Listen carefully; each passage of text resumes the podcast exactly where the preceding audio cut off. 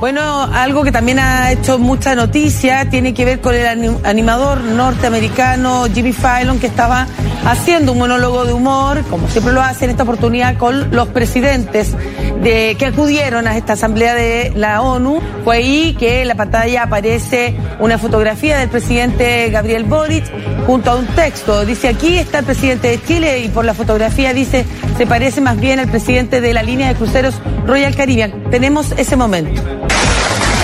Next up, here's the president of Chile. He's speaking about looking more like the president of Royal Caribbean Cruise Line.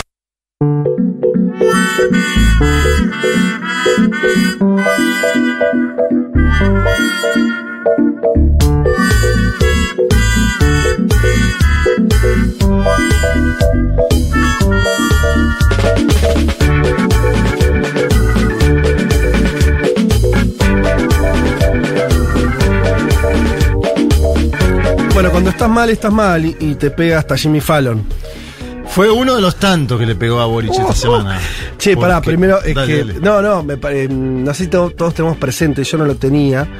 Eh, ahí nuestra flamante productora me, me mostró la, la imagen de cómo- cuál es la foto institucional de, Claro. de Gabriel Boris, el presidente de Chile. Y de ahí viene el chiste de Que Fallon, el de que parece un presidente de la Royal Caribbean. Porque tiene el fondo del mar y Sí. tiene una. Es verdad que parece presidente de una, de una empresa naviera o, o- o de cruceros. Es el primer presidente de Chile que se fotografía con el mar de fondo. Claro. Gabriel Boric.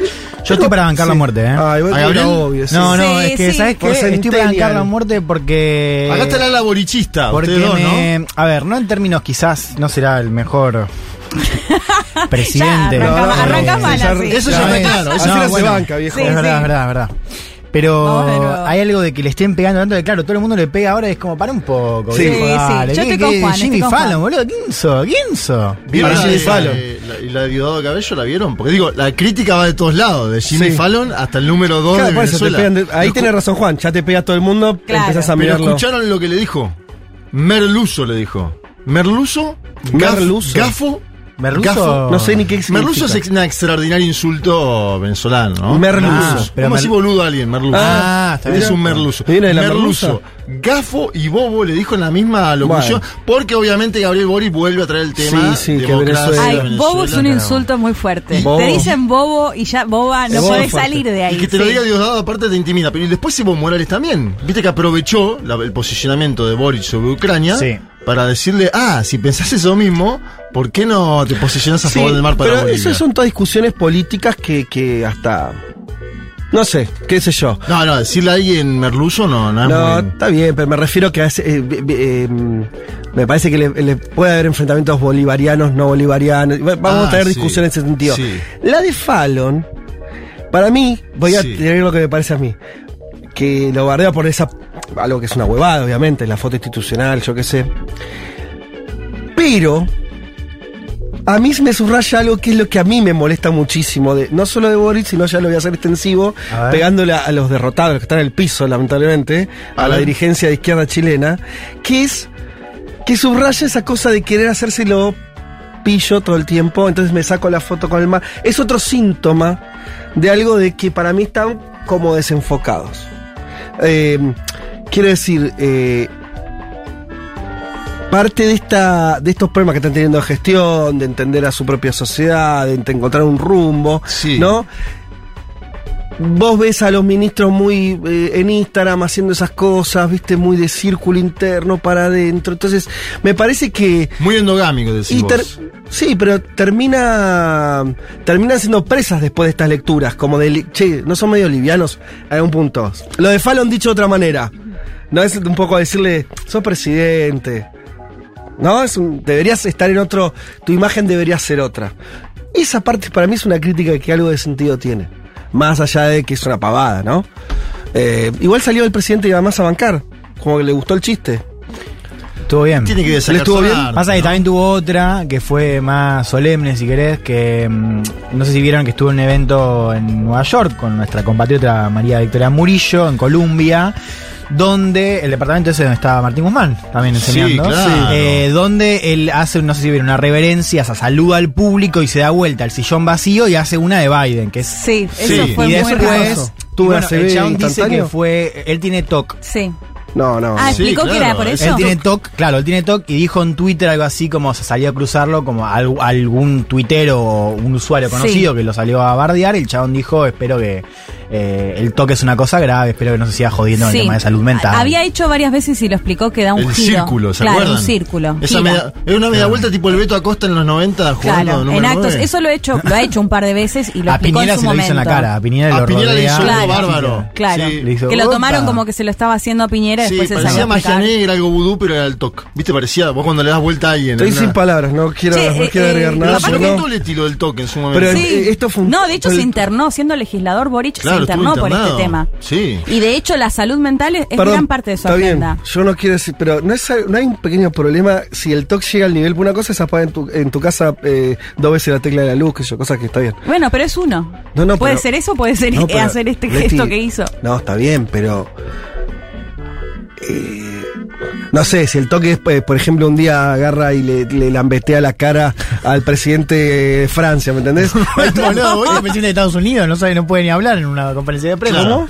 El presidente de Estados sí, Unidos. el gran problema es la vara, la vara también está baja. Pero es un señor de 80 años. Y si fuese con Macron, es porque confunde un poco. Mirá, eh. Ojo que puede haber algo ahí, ojo.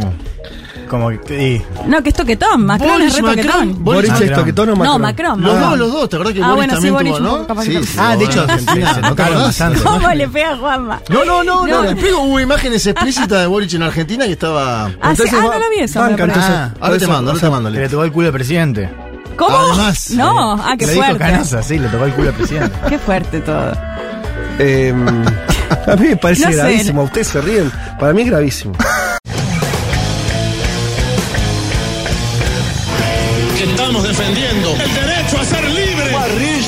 Política de controle da natalidade. I asked one of the top people in China. I'm going to deliver Brexit. Dicen que yo soy el presidente pobre. Pobres son los que quieren más. The International Monetary Fund is also a Nuestra gran nación, que viva México.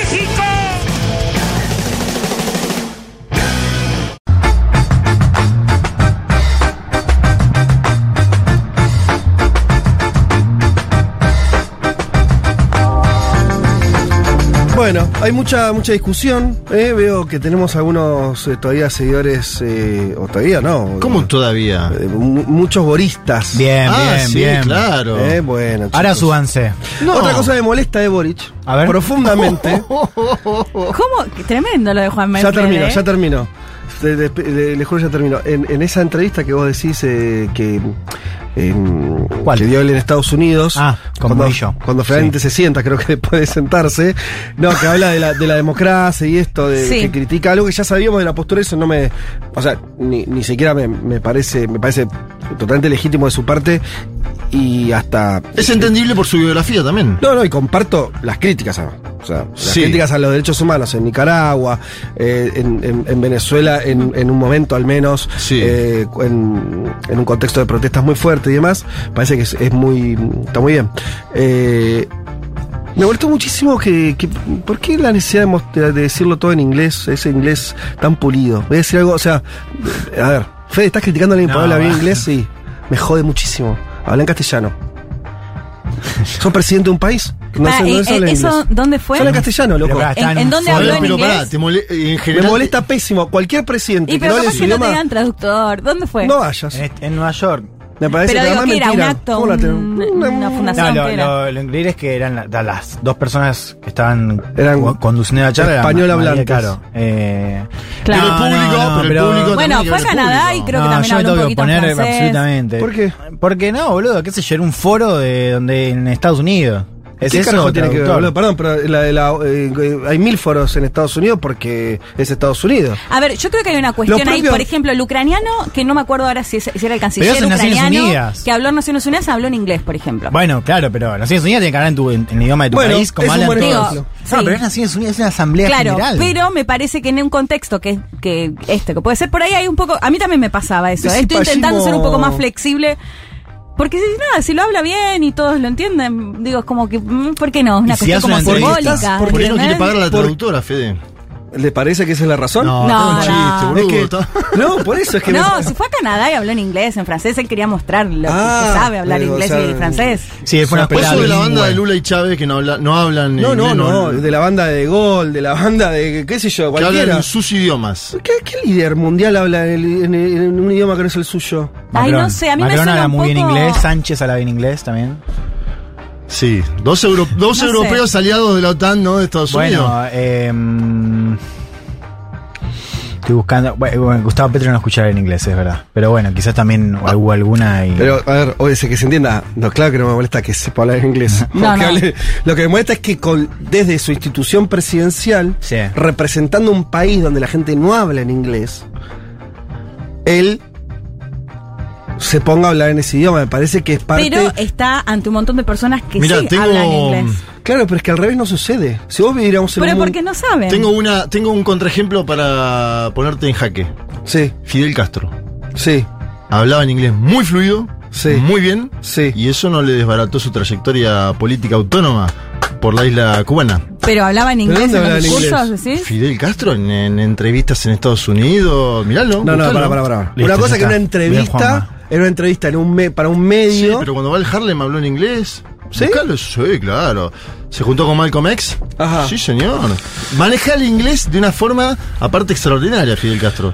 Bueno, eh, Es bueno, un contraejemplo que te pongo histórico. No sé si es bueno o malo para quien nos está escuchando. Yo lo pongo sobre la mesa. No es, digo el, que. es el mejor eh, orador del siglo XX en América Latina, Fidel. Sí, igual yo no estoy criticando a Boric por ser bueno o malo orador, de hecho es Claro. buen orador. No, no, digo por el contraejemplo. Me parece que es una es, es parte de una película donde por ahí, los, por ahí la soberanía no es eh, lo que más le importe. Seguro. Pero bueno.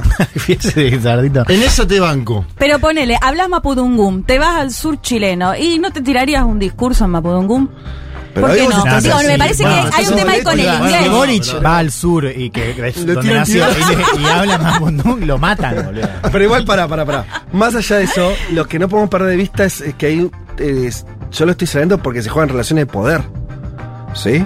Bueno, por supuesto que hablar un idioma de un pueblo sojugado, minoritario, es una cosa de reivindicativa. Por eso digo, con, con inglés particularmente. Sí, está bien, entiendo. Es la lógica como en su momento, no sé, Me- me no asombra que Están poniendo no en unas no cosas sea- hermosas. que no sea Aquí natural. tú, aquí tú hablas español, te mandan videos de YouTube. Yo te digo. ¿De eh, ¿Cómo, qué? cómo? ¿Qué, qué? Te están poniendo en Twitter, Sí. Fede Vázquez ahora, una abogada y presentadora cubana, Sí. que dice, aquí tú hablas español, se llama, no, lo, no, no sé cuál es el audio, pero se lo voy a pasar ya mismo a Juan Tomala para que fiscalice esto. Eh, Nos divertimos. Sí, a mí me decían que era muy parecido a Boric en ¿Vos? Chile y de hecho una vez, de, de esto vos no sabés, ¿Qué? una vez fui a jugar al fútbol con los amigos. Dale. fui a jugar al fútbol con los amigos del novio de Leti, del Sí. compañero, Diego, le mandamos un abrazo. Besito. Divinos pibes todos. Y en un momento me empezaron a joder y me decían que yo estaba atajando y que era el arquero era Boric y decían el presidente. Porque eran parecidos, a mí no me gustaba en ese momento, ahora ya lo reivindico un poco más, pero bueno. ¿Y Bueno, alguna media vuelta genial. en el arco? No, feste- feste- festejaba en inglés. eh. Ah, aprovecho, El le mando, le mando un saludo a, a mi novio Diego, que está, nos está escuchando desde Chile, y le mando un beso también a Poli Sabatés, compañera de Crónica Anunciada, que nos está escuchando. Bueno, muy bien. Después de esta polémica, eh, que creo que solamente va a profundizarse, porque yo, ¿saben qué? Me hinché la bola. De acá a fin de año voy a hacer una promesa, voy a decir todo lo que pienso. Sí. Ah, no lo Guárdalo. decías, ¿cómo? No, estaba- Vos ya lo estabas diciendo. No, no, no. no. Vas si a profundizar. veo muy Tenía genuino, mil- es a Fede. Vos tenía mil filtros puestos. No. Mil, ¿eh? Qué miedo. Que me están. Es un peso que siento y que creo Sácatelo, que sácatelo. todos tenemos que liberar nuestros, de, nuestros pesos. Yo tengo temas para tirarte, si querés, títulos. No, pero no la vas a pero vamos a tener problema- programa. Guillotina. Yo Pero- tengo títulos para tirar de ese hilo. Se los propongo para que todos hagan lo mismo. Sí. Todos sáquense sus filtros. Ah, bueno, dale. y digan lo que piensan de verdad, viejo. Ya está, loco. Pero pará, después Basta. no nos pongas cara cuando Juanma dice cosas como data concha el domingo pasado y tu carita ¿Qué? de están pifiando. Data concha. Ah, vos te fuiste a Quito y te perdiste. concha, Acá fue un podríamos descontrol. Esto fue un descontrol. ¿Vos estabas en Quito? Con, con O sea, Juanma es- ya esta es la primera a, que, a que veo que derrapar. Juanma tira alguna así como saliendo de. El Data Concha, podríamos. El Data Concha. Pero si el data, en México, el Data Concha, ¿no te enteraste de lo que Bueno, pasó? sí. va- Tú desinformado. No volvamos al tema Tú porque desinformado. la verdad que se está yendo el programa, pero los invito en las próximas emisiones, yo me prometo hacerlo. Sin me voy a filtro. sacar los filtros de lo políticamente correcto, de no sé qué. Ahora, que- lo que la pregunta es, ¿dónde estaban esos filtros? Claro. O sea, escuchamos este año. Fue- estaba- No, no, es que va a profundizar. Voy a ser- profundizar. Va a ser un personaje. Ya no es, ya no es contra la monarquía, qué esto- piola. claro. Ah, Fede habla contra la monarquía, qué boludo. Sí. Para, esto me da miedo. Yo bueno, siempre, ¿viste? siempre ¿viste? te creí sin filtro, Fede. Siempre te creí el más Y pero el oso californiano jodiendo. ese que tiene lo pone más. eh, No, chicos, no saben lo que se, lo que se viene. Si me animo. Somos cortas. Sí, sí. me animo. Te puedo tirar Ya. temas, ¿no? Para eso no. Banco, No hoy, banco, no hoy porque posta cero. Te puedo tirar la cocina, cosas. cocina de algún país, un titular. No, pero de, de política también, ¿eh? No me, no, no solamente lateralidades. Vamos a hablar de verdad. Basta, loco. Ah, bueno. Basta. De cocina de un país.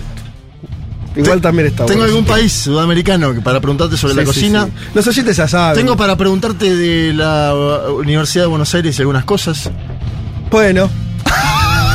la política universitaria. No es materia de este programa, pero podríamos hablar un montón.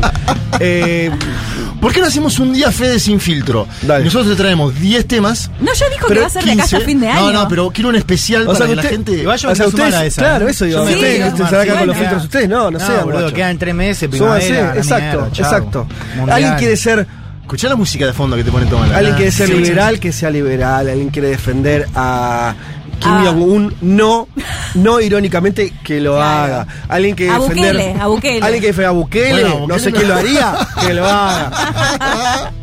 De acá a fin de año, ¿verdad? Eh, eh, profundizada, vamos a proponer en este programa. Pero eh, de verdad ahora empieza una serie de contenidos que tenemos preparados, así que hacia allí vamos. Eh, no sin antes escuchar un poco de música, ¿les parece? Hacemos... eh, ¿Qué tenemos acá? Ah, claro, mira, The Cure. Escuchamos un poco de música y ya venimos con todo.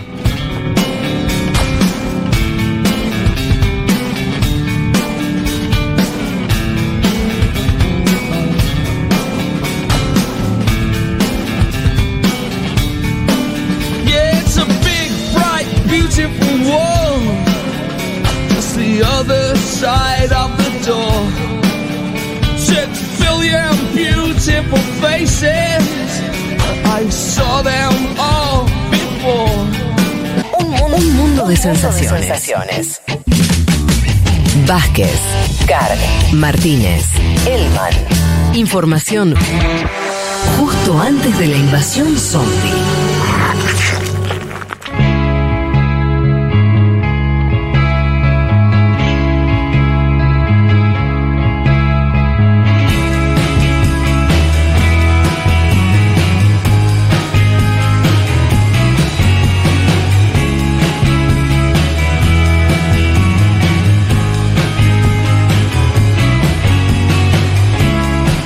Estamos de vuelta. No, enunciamos, nunca, nunca empezó este programa. Tendría que decir No, empezó hoy domingo 25. hermoso. Empezó no digan no bárbaro. empezó. Empezó muy bien. Pero déjame, este es mi talk. Hoy es 25 de septiembre del 2022, este es el programa 224 Wow. de Un Mundo de Sensaciones. Y ahora sí, arrancamos formalmente eh, esta emisión. Tenemos muchas cosas, seguramente no nos va a entrar todo, así que vamos rapidito. Como ustedes saben, una semana donde... Bueno, eh, hablamos ya de, de- de la, de la Asamblea General de la ONU. Vamos a eso a escuchar algunos de los discursos. Eh, lo digo rápidamente, vamos a estar hablando obviamente de Brasil, que se acercan las elecciones. Ya falta nada más que una semana. El domingo que viene van a estar votando las brasileras y los brasileros. Eh, tenemos eh, una entrevista con el director académico del CARI. el amigo Bataleme, eh, ¿nombre de pila? Juan. Juan, Bataleme, eh, que, mm, que ya estuvo hace al inicio de la guerra, creo que ha sido Eh, marzo. Un mes, un mes al pasó. mes. Al Marzo, Mira, abril. Al mes vino. Tengo, tengo la foto en Instagram, así que lo voy a buscar y ya les digo. Bien, eh, hace un tiempo estuvimos hablando con él del, del cómo era, sobre todo tratar de entender la, la cuestión también militar, logística de la guerra, Claro. y ya ahora con eh, superar los seis meses y donde hubo varias idas y venidas en la dinámica de la guerra de Ucrania, lo volvimos a invitar para conversar con él. Eh, vamos a estar hablando del nuevo gobierno del Reino Unido, eh, que encabezado por la amiga Liz Truss. ¿Amiga? Uh, ami- una amigaza. Ah. Y también tenemos una entrevista con María Constanza Costa, eh, con la cual vamos a estar charlando de todas las protestas en Irán, que seguramente vieron en redes sociales esta semana. Eh, ¿Qué más tenemos por acá? Perdón, Juan vino el 27 de marzo, que se había, cum- se había cumplido recién un mes del comienzo de la guerra, que Bien, arrancó el 24 de febrero. Claro, en marzo. Es vino. más, y en ese, Al mes momento, de- del comienzo. en ese momento fue la estrategia del el Donbass, que Putin dijo, bueno, ¿se acuerdan que estaban por tomar Claro, Kiev? voy para Y allá. modificó. Y tenemos también, Leti nos traes eh, un tema que creo que los oyentes les va a interesar particularmente, que tiene que ver con los protocolos vinculados a algo que parecía ciencia ficción hasta hace seis meses en este bendito planeta y Sí. hoy no te digo que está en el menú, pero casi. Sí, vamos a intentar contar un poco porque, bueno, tampoco es que se sabe, digamos, en detalle cómo es exactamente el protocolo que cada país tiene que seguir, pero sí nos vamos a, a situar al menos en Rusia, porque fue desde donde vino la advertencia de Vladimir Putin, ¿no? Diciendo, bueno, miren que tengo armas de destrucción masiva y las puedo llegar a usar. Eh, palabras más, palabras menos, después lo vamos a contar más en detalle. Eh, y sobre todo contar un poco cuáles son las visiones acerca de si finalmente se pueden llegar a usar o no, que es la, es la gran pregunta. Las ¿no? armas nucleares. Las armas nucleares, exactamente. Bien, todo eso y mucho más. Si nos entra, eh, vamos a estar eh, conversando de acá hasta las 3 de la tarde. Por supuesto, nos pueden eh, escribir, como siempre, eh, a nuestro WhatsApp, eh, al 1160. Ay, ¿qué- ¿cómo lo dije? ¿Qué cosa dije? 11 40 66 Ahí va. 000 11 40 66 000 Gracias, Hay gente que ya está Juanma. proponiendo, pará, la con- Sí. hay gente que propone en broma, Sí. la consigna del día, le mando un saludo a Apache Villalba que nos escucha siempre de Mar del Plata, dice, la consigna del día debería ser de Boric me molesta. Ajá. Ah, claro, bien. Podría ser. No, Podría no, ser. no. O de me molesta o me gusta también. De Boric me gusta, tal cosa, podría ser. Y claro, también podría También. ser. Pero lo que tenemos para, eh, como consigna el de hoy, tiene que ver, ustedes saben que siempre nosotros lo hacemos vinculados a un libro que regalamos, y en este caso vamos a estar eh, dando Historia Urgente de Estados Unidos, que es un libro de Jorge Argüello, editado por Capital Intelectual. Jorge Argüello eh, es un diplomático de muchos años eh, del peronismo, eh, diplomático argentino, peronista, que fue, bueno, varias cosas. Fue este, embajador de la República Argentina en Portugal y en Cabo Verde, fue también representante de las Naciones Unidas, fue embajador de los Estados Unidos entre el dos- en- a finales del mandato de Cristina, el segundo, entre el 13 y el 15, y ahora nuevamente embajador en esta administración, y escribió un libro bastante interesante, o muy interesante, sobre eh, Estados Unidos, sobre todo enfocado en los últimos años, ¿sí? la superpotencia en su momento decisivo, está escrito en el 2016, es digamos contemporáneo a las elecciones que termina ganando Trump, eh, pero describe sobre todo, diría yo, lo que es una historia corta de Estados Unidos a partir de los últimos, de los años de Obama en adelante. Sí, un poco. Eh, se centra mucho en la crisis, eh, en, la disputa con China, ¿no? Hay muchos elementos, un libro interesante para ver eh, una especie de mm, estado de la cuestión de cómo está la principal potencia del mundo, escrita por alguien que la conoce mucho de adentro como eh, diplomático. Decíamos, este libro de Jorge Argüello.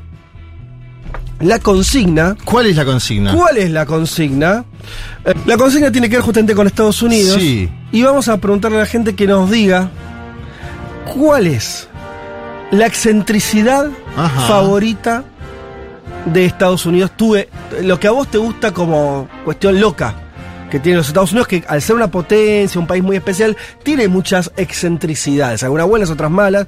No vamos a jugarlo en términos morales, ustedes eh, elijan la que quieran, puede ser algo positivo, algo negativo, pero que sea claramente algo yankee. ¿No? Entonces el out of context el, podría ser también, ¿no? De Estados Unidos o la excentricidad, lo que te parezca extraño de ese país, continente, potencia eh, y que nos quieras contar, tanto en el WhatsApp como, sobre todo diría... en, ¿Algún ejemplo, pongamos, o en, en nuestra publicación en Instagram, sí. No, no digo. Bueno, ejemplo que Juan creo que decía lo de votar los martes, ¿no? Claro, esa es un out Bien. of context. Pero no, pero es que te guste.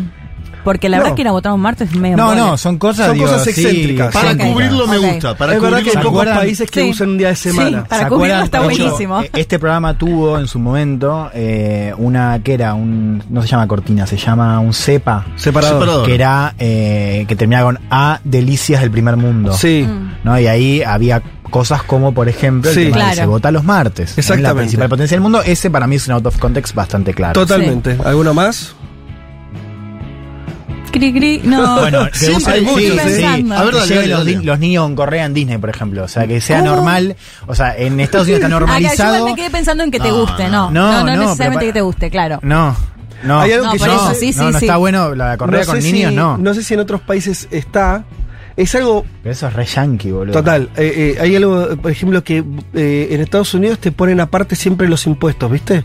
Te vas a comprar un café y vos decís, ¿cuánto sale el café? Un dólar. Pero no es un dólar, es un dólar más Sí.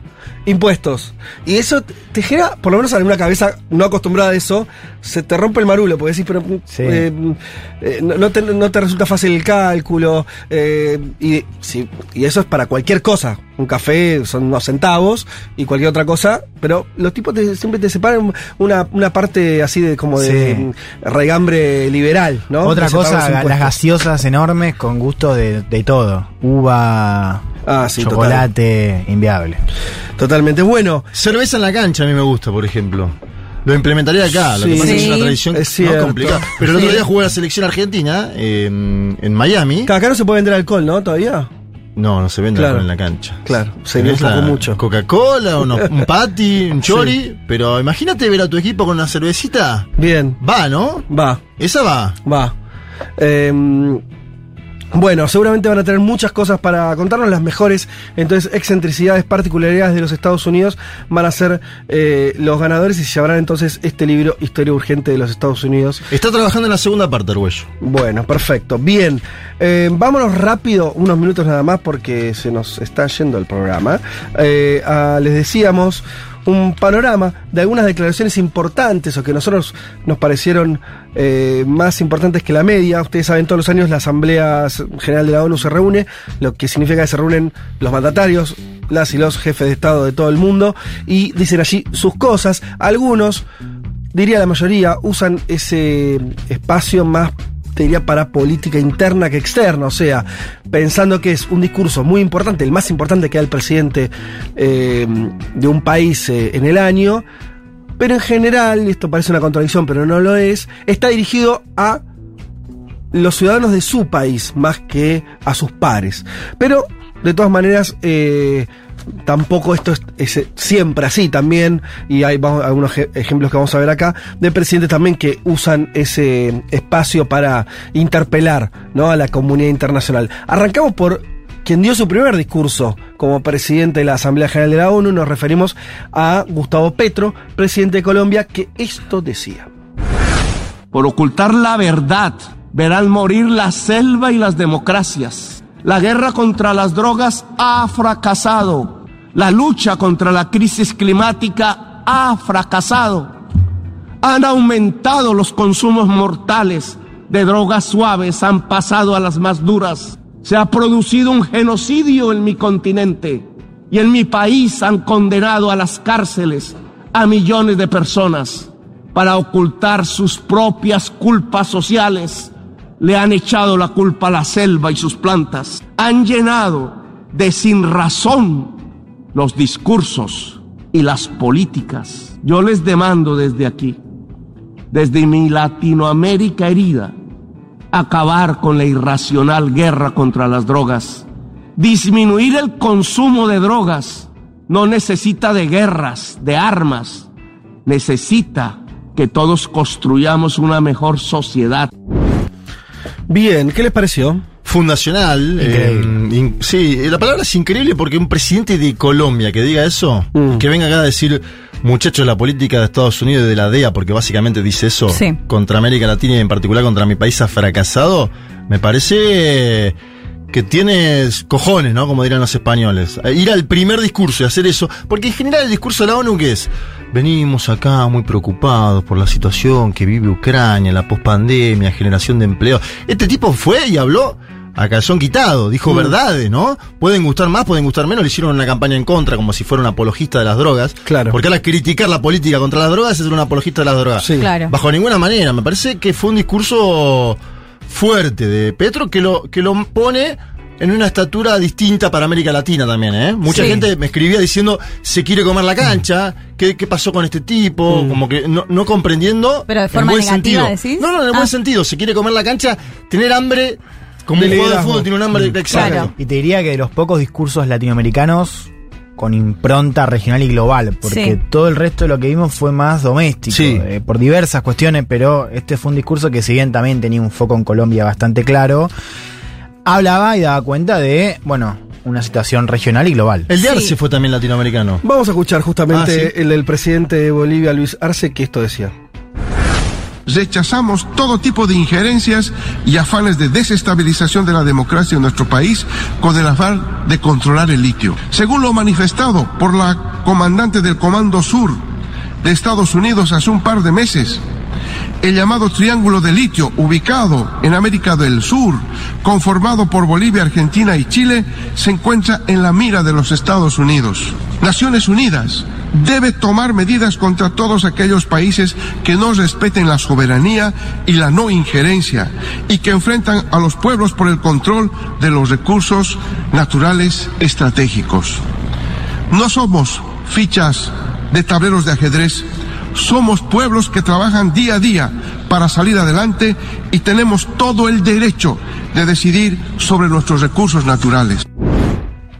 Bueno, bien, eh, Arce haciendo un discurso clásico en la tradición del, del MAS, de los gobiernos del MAS eh, de Bolivia, en el sentido de reafirmar la cuestión de soberanía, una posición este, marcadamente anti-injerencista, ¿no? Sí, Hasta pero el litio es un debate futuro, ¿ah? Con el agregado, te iba a decir, del tema del litio, que, que además los bolivianos lo consideran también parte de mm, las explicaciones del golpe, ¿no? Llegan Sí. hasta ahí, llegan hasta ahí. Digo, Evo Morales lo escuchás y siempre nombra que la cuestión del litio, para él, yo no vi pruebas muy contundentes. De, sí, como siempre, puedes ir uniendo puntas, pero son puntas que vos mismo tenés que unir, no están eh, unidas. Eh, unir este la, la cuestión del litio con eh, el golpe que, que le hicieron. Pero en las el declaraciones 2019. de la jefa del Comando Sur fueron explícitas. ¿eh? No, sí, Están, sí. digamos, Pero- eso, pero eso no implica- no tiene implica con el correlación golpe. con lo- exacto. Fue este año Sí, sí. afirmando su, su preocupación por ese cordón. Que hay interés de Estados Unidos con el litio Es es, evidente, obvio, sí. evidente por millones de datos, es evidencia pura. Que eso haya sido el factor del golpe, bueno, eh, no, está no- claro. no lo niego, simplemente no, hasta ahora no, no, no leí nada contundente en ese sentido. Eh, avancemos rápido. Vamos a escuchar eh, a dos discursos de presidentes centroamericanos, ¿sí? países pequeños. eh, pero con gobiernos bastante novedosos y- o relevantes por, por distintas cuestiones. Si les parece, escuchamos primero a Xiomara Castro, presidenta de Honduras, que esto decía. Pregonamos el retorno al respeto a la autodeterminación de los pueblos, rechazando el infame y brutal bloqueo al pueblo de la hermana República de Cuba. El presidente Barack Obama dio los primeros pasos hacia la terminación de esta infamia. Ya el presidente de Colombia, Gustavo Petro, decretó que se debe determinar la agresión contra la República Bolivariana de Venezuela. Bien, bueno, Lo de ahí- Obama es, eh, no es no extraño, pero me parece que es un mensaje destinado directamente a Biden, ¿no? Como su ex Sí, vicepresidente. está, está- está bien el recuerdo de ella de que hubo una administración demócrata que.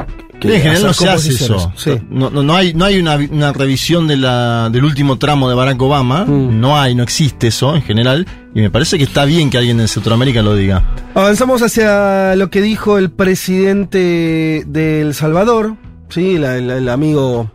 Ese sí es tu amigo. Sí, es tu amigo, es tu Mira amigo. cómo sonríe, ¿eh? Cómo Sí. sonríe. Las cosas que van a Bukele y escuchar los se le hacen próximos- dos estrellitas en los ojos. Los La próximos puta que domingos lo van a parió. escuchar unas Está cosas. muy buquelista. Pero Los no, próximos este, este domingos- domingo ya, No hay tiempo, no hay arranquemos. tiempo, te juro que no hay tiempo.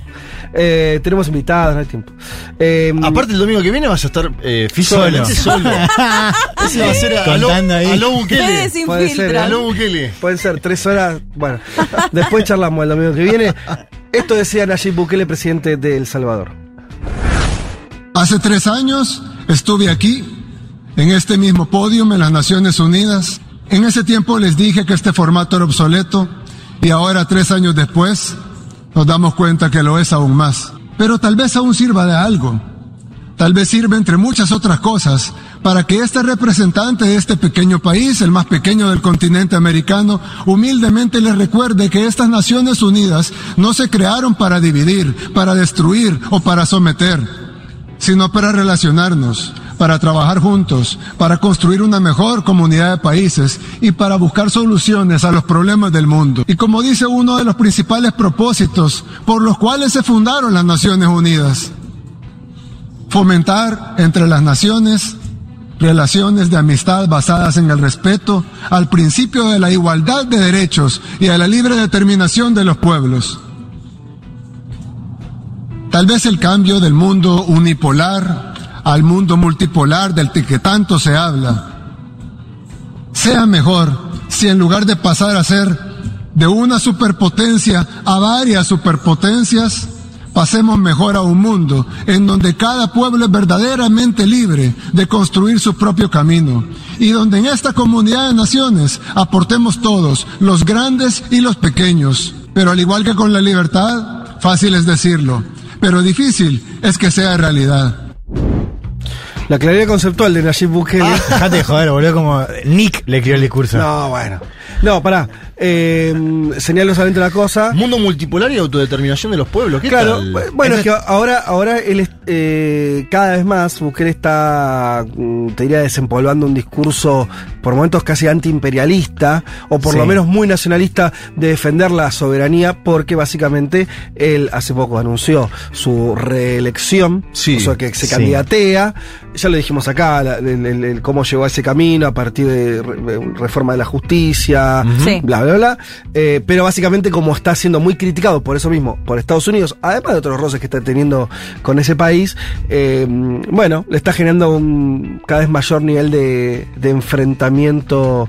eh, Sí, muy. Bukele apostando ya a Trump 2024, ¿no? con fuertes vínculos con el Partido Republicano, apostando a un posible retorno de Trump o alguien sus- eh, similar eh, en las próximas elecciones. Vos eso lo ves. eh, Yo diría que Bukele ah, no está enemistado con Bukele- Estados Unidos, está enemistado con esta administración, porque con. Trump tuvo muy buena relación, de hecho fueron le- dedicó palabras eh, no muy soberanistas, para decirlo de alguna manera, eh, con los problemas están con Biden, no con Estados Unidos. bueno, pero está bien. Vos decís que ahora él está apoyando a, a- a Trump. Sí, sí, él está, él está más jugado con, con el Partido Republicano. Yo no había visto eso, pero. Sí, porque dice que. el- ¿Viste la pelea contra las pandillas que hay? Sí. Eh, dice que Trump lo ayudó en eso. Sí. Bukele. En su momento, ¿no? El- Sí. Que, que- que fue. Bukele es 2018, 19. 19, ¿no? Él decía que su primer discurso fue 19. Estaba Donald Trump en la administración de los Estados Unidos. Dice que lo ayudó a combatir a las pandillas. Está bien, eso igual, yo eh, insisto con una cosa, además de que puede ser cierto o no, eh, no sé si me habla de un posicionamiento para adelante. Cuando yo veo estos países tan pequeños, no los veo jugar. A ver, obviamente que es totalmente irrelevante lo que quiera El Salvador respecto de la política Sí. de Estados Unidos, no es China, no es Rusia. O sea, el nivel de injerencia de Bukele en la política interna de Estados Unidos es, me- es negativa. Eh, Bueno, pero que- criticó el allanamiento a Trump también hace un mes, dos meses. Bueno, por Sí, eso, sí, está eso, eso sí jugado me parece Trump. más relevante. No, no, sí, sí. Ese sí. posicionamiento para adelante. Lo dijo, de hecho, está, se sigue posicionando a favor de, de Trump con palabras elogiosas, inclusive ahora en pleno mandato de Biden.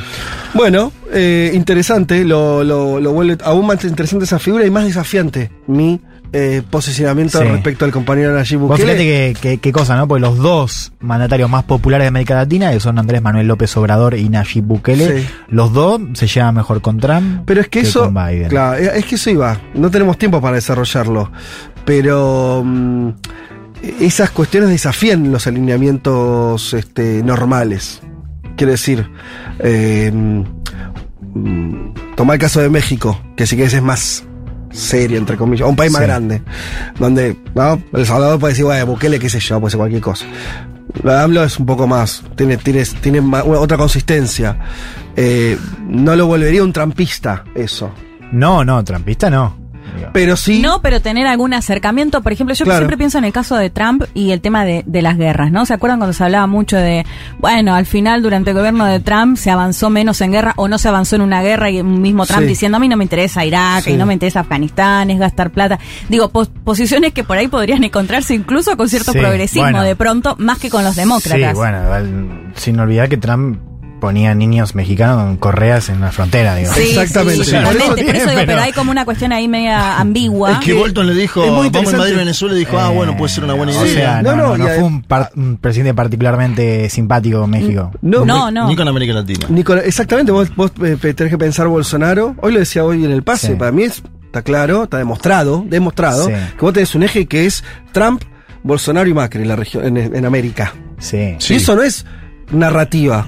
Vos tenés la foto, tenés el acompañamiento. Existe eso. Claro. Y, eso está generado, eso tiene un vórtice, y no es ni Macri ni Bolsonaro, es Trump, y, y sale republicana. Eso para entender la función, Sí. o sea, otro mandato de, de- de Trump en, en Estados Unidos creo que va a generar mayor nivel de injerencia Sí. y de violencia. Después habría que ver estos usos más, por eso digo, tanto lo de AMLO, lo de Bukele, ¿Con qué tiene que ver? ¿Con conveniencias más particulares? ¿Con cuestiones ideológicas? Porque Bukele admito Sí. que, que, está, que hay adentro de la cabeza de Bukele en términos ideológicos es un desafío saber eso. A mí lo que me pasa es que no me interesa tanto ese descubrimiento, que es medio, qué sé yo, eh, sino las cosas que va haciendo. Eso es lo que me parece No, más y interesante. pensaba, vos abriste el caso de Brasil, eh, y así como al pasar, digo, fíjate, hoy uno piensa en qué factores pueden conspirar en contra de un golpe de Estado en Brasil, e increíblemente, en este mapa, una de las cosas para los que nosotros ah, nos agarramos con esperanza es que Estados Unidos está actuando directamente con el ejército de Brasil para impedir un golpe de Estado. Totalmente.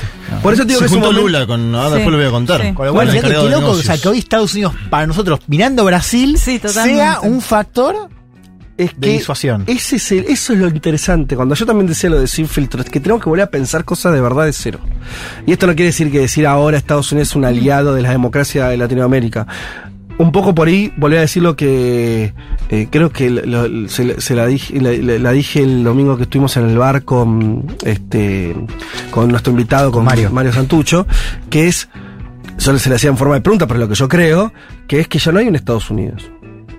Y vos estás, cada, cada uno de nuestros países está jugando una, es parte de la interna de Estados Unidos. Sí. ¿Me entendés? Algo que antes Estados Unidos no externalizaba su interna, hoy sí. Hoy la externaliza. Hoy Claro. Estados Unidos vuelve política exterior su propia interna. Entonces vos tenés eh, que el destino de la guerra con Rusia puede ser una con una administración y una con otra, que el, eh, para la estabilidad de América Latina, en este contexto, no da lo mismo tenerlo a Trump que tener a los demócratas, Sí. y millones de factores más eh, que hacen, obviamente, las cuestiones con China y cómo eso repercute en esta región, lo que decía Arce sobre el litio. Bueno, eh, es más, te voy a decir hasta dónde llega.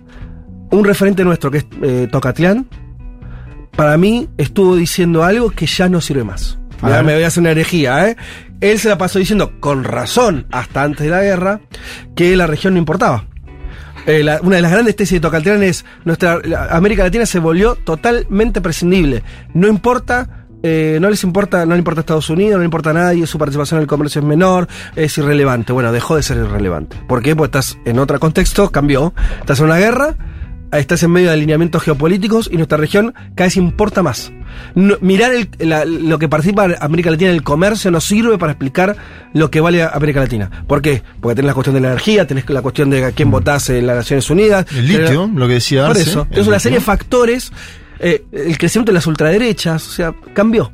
Cambió la cosa. Entramos de vuelta en el mundo y en, y en la disputa. Entonces eso cambia para mí todos los, los posicionamientos, la, la forma de pensar las cosas. Bueno, pero bueno, es largo. Eh, y ¿Tenés algún otro discurso más? No.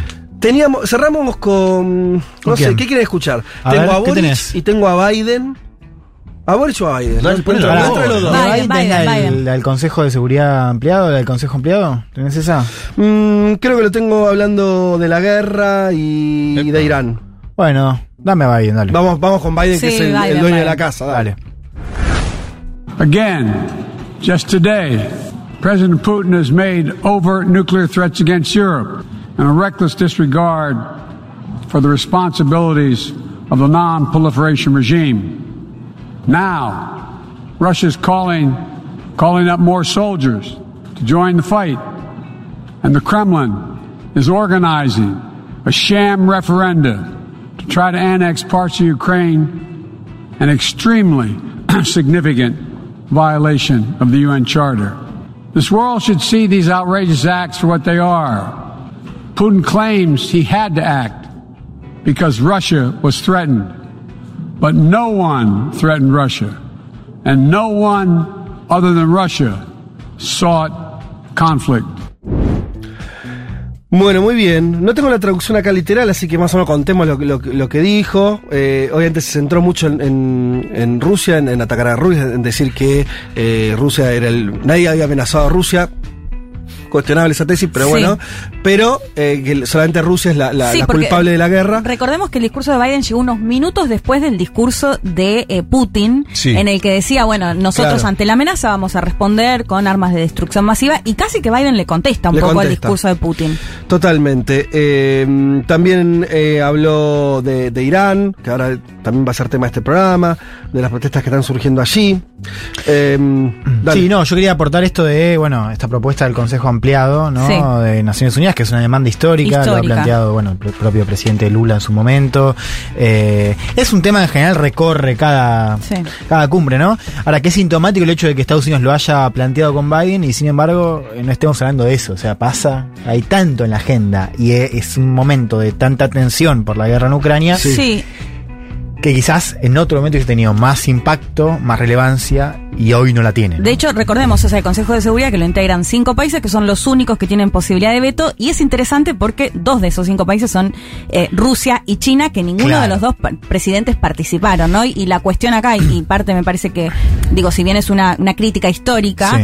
eh, acá la particularidad tiene que ver con que si, por ejemplo, quieren llevar, sacar algo adelante, Rusia sigue teniendo eh, Sí. la posibilidad del veto, Y ¿no? Biden que nombra directamente a América Latina y África, ¿no? que son las dos regiones que... ¿Viste? Por eso te decía, eh, de pronto la guerra hace que todos los territorios tengan su valor Sí. estratégico. Bueno, Augusto Taglioni, ayer compañero y que sigue mucho Brasil, él lo linkeaba con la posibilidad también de ahí, a- a- digamos, de alguna mirada o un guiño también a, a Brasil, este pedido de, de Biden. Una tarde y volvemos con Brasil justamente.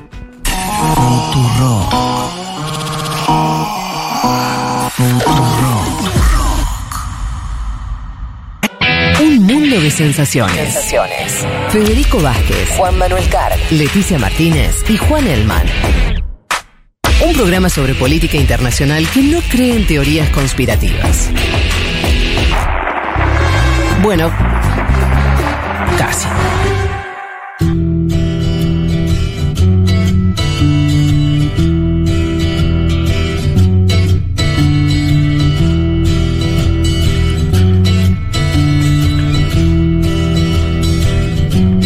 Bueno, aquí estamos de vuelta. Les recordamos que estamos regalando hoy dos ejemplares de Historia Urgente de Estados Unidos, el libro de Jorge Argüello, editado por Capital Intelectual, sobre los últimos años de la política norteamericana. Y teníamos, recuerdan ustedes, la consigna eh, sobre cómo, mm, sobre cuál es la excentricidad norteamericana que más este, te gusta o, o no te gusta, pero te parece la- eh, más chiflada, tienen varias. Y acá eh, un oyente nos aporta una muy, muy, muy yankee que es, eh, ¿cómo es que le llaman? El, el deep fried, es como eh, la cuestión de freír todo que tienen. Y hay una cosa que mandó unas imágenes muy... Cheddar para todos, ¿no? Podría ser el. Muy impresionante, que es, eh, viste que hay helados fritos, hay de todo, pero veo una cosa, en, en Indiana tienen una hamburguesa, pero que en vez de panes, reemplazan los... Adentro tienen la A ver, a ver. hamburguesa, a- en vez de panes tienen donas.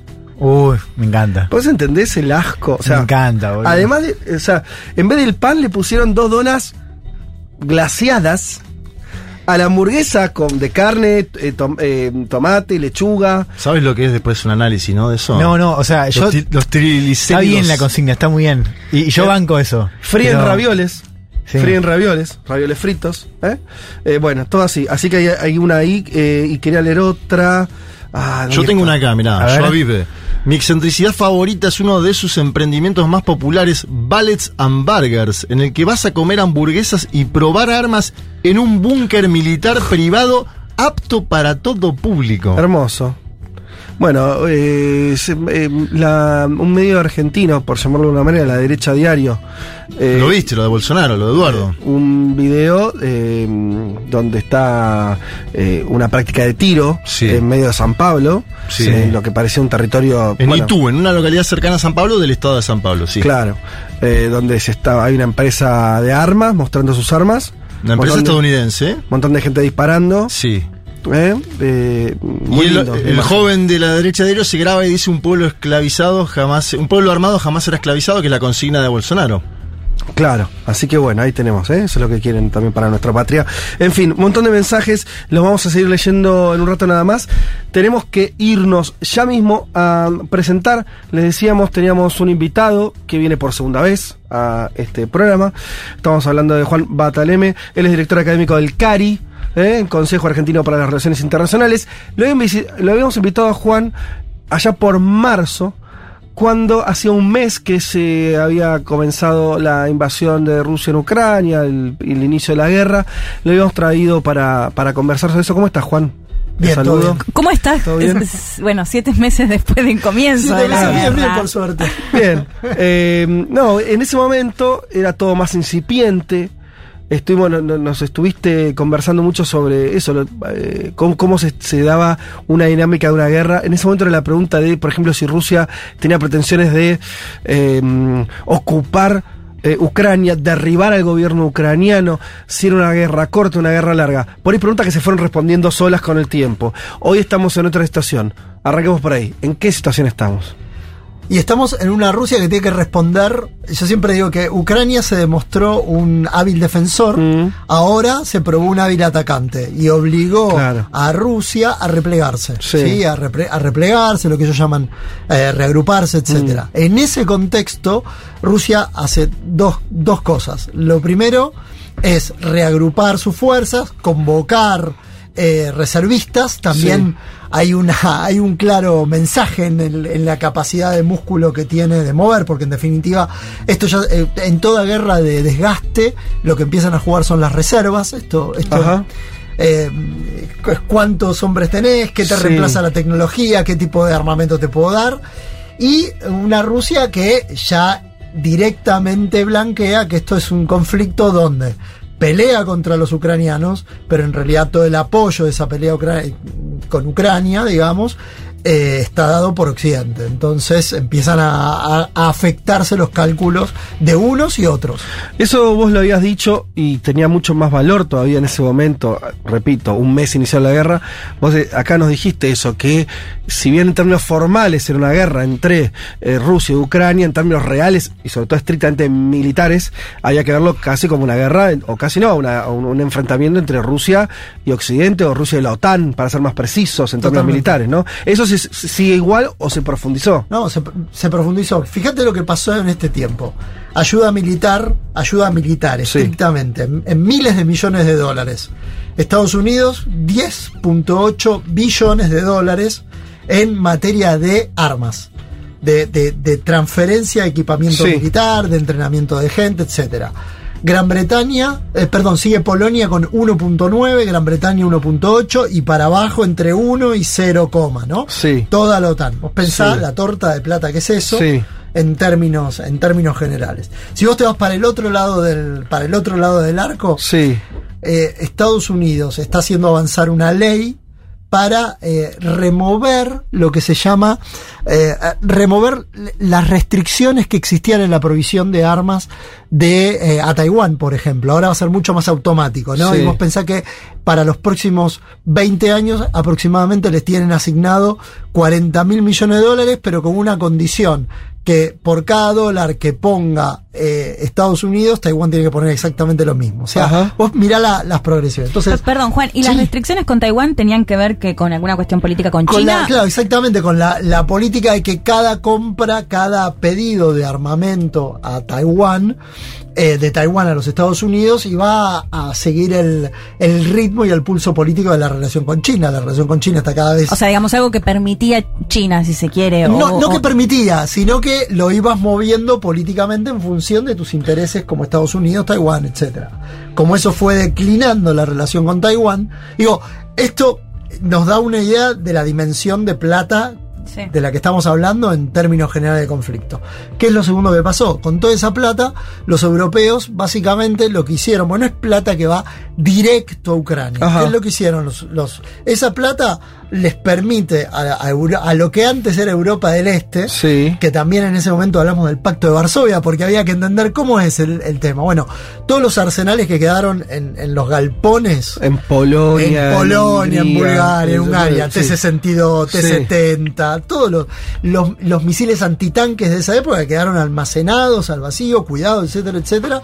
Track los empezaron a mover, se los empezaron a mandar a los ucranianos. Sí. O sea, en esta, en esa parte del conflicto, vos tenías equipamiento ruso. Ahora, Sí. ¿qué se agregó eso?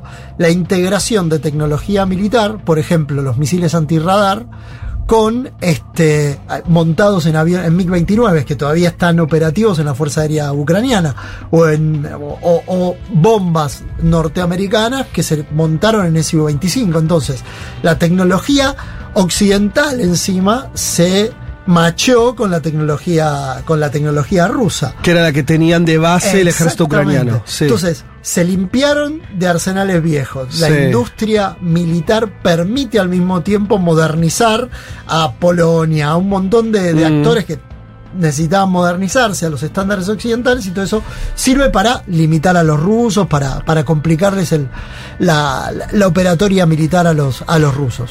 Tengo una de capacidad operativa yo, porque se dice mucho que Ucrania está al 100% de sus capacidades hoy, ¿no? Operativas, y que por eso el movimiento de Putin es, grafica que no estaba Putin al 100%, ¿no? Eh, que es algo evidente, porque si vos convocás a 300.000 tipos para sumarlos a la batalla, es que no lo tenías en la batalla. ¿Cuánto puede modificar esto de la capacidad operativa si Ucrania está al 100%, no sé cómo lo ves vos, si está al 100%, en los próximos meses? A ver, es un tema de reservas. Si vos vas, Occidente se ha cuidado do- en dos, dos cuestiones, sobre todo en esta guerra informacional que tenemos, que es cierta, se ha cuidado de dos, dos grandes cuestiones, de da- hablar mucho de cuáles son las reservas reales y las bajas Sí. reales de los ucranianos.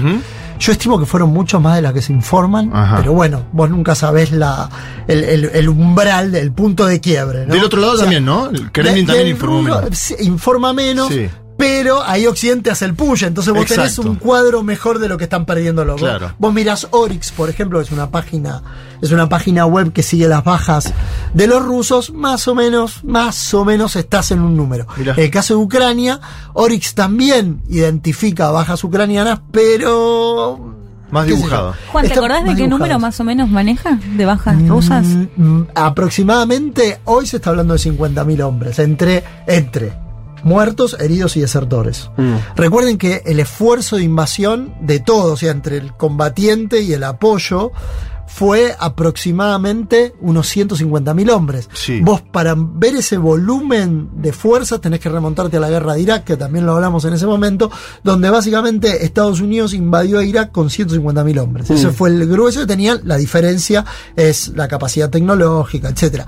Invadió y hizo caer a, hizo caer a Bagdad. Recuerden Sí. que los rusos quisieron hacer algo parecido. Sí. No lo lograron. Bueno, eh, volviendo un poco a, esa estra- a la estrategia, hoy eh, lo otro que se dice en estos días, sobre todo a partir de la recuperación de terreno por parte de las fuerzas ucranianas, es sobre todo, bueno, eh, esto, la, la- la prensa eh, que consumimos acá, occidental, eh, un poco las tesis eran que Ucrania había demostrado esa capacidad militar como, como que podría llegar a ganar la guerra incluso, y que había y sobre todo un diagnóstico de Rusia de que estaba en situación de entre desbande o mostrando ya eh, problemas militares muy severos, eh, todo lo que se conversaba sobre la, incluso que internamente ya Putin estaba siendo cuestionado y que eso además cuando Putin convoca a sus reserv- reservistas eh, es una muestra no de fortaleza sino de debilidad.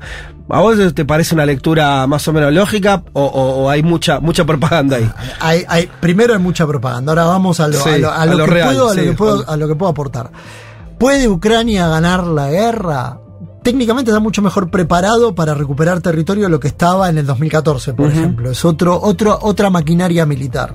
Necesita probar de que puede recuperar la mayor cantidad de territorio posible.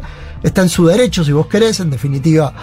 Ahora, es complicado corre- eh, empujar a los rusos, por ejemplo, de Crimea. No sé cómo los van a empujar de Crimea. No, no lo sé. Necesitan un, un músculo mucho mayor del que tienen, aun cuando Occidente le haya dado músculo. Y ahí empiezan los temas de, por ejemplo, empezaba este viernes y termina el martes todo el tema de los de los referéndum, porque una vez de que se anexiona, Sí. Sí. cambia el mapa. Cuando cambia el mapa, los rusos pueden Claro. decir, vos me, estás vos me estás atacando a mí.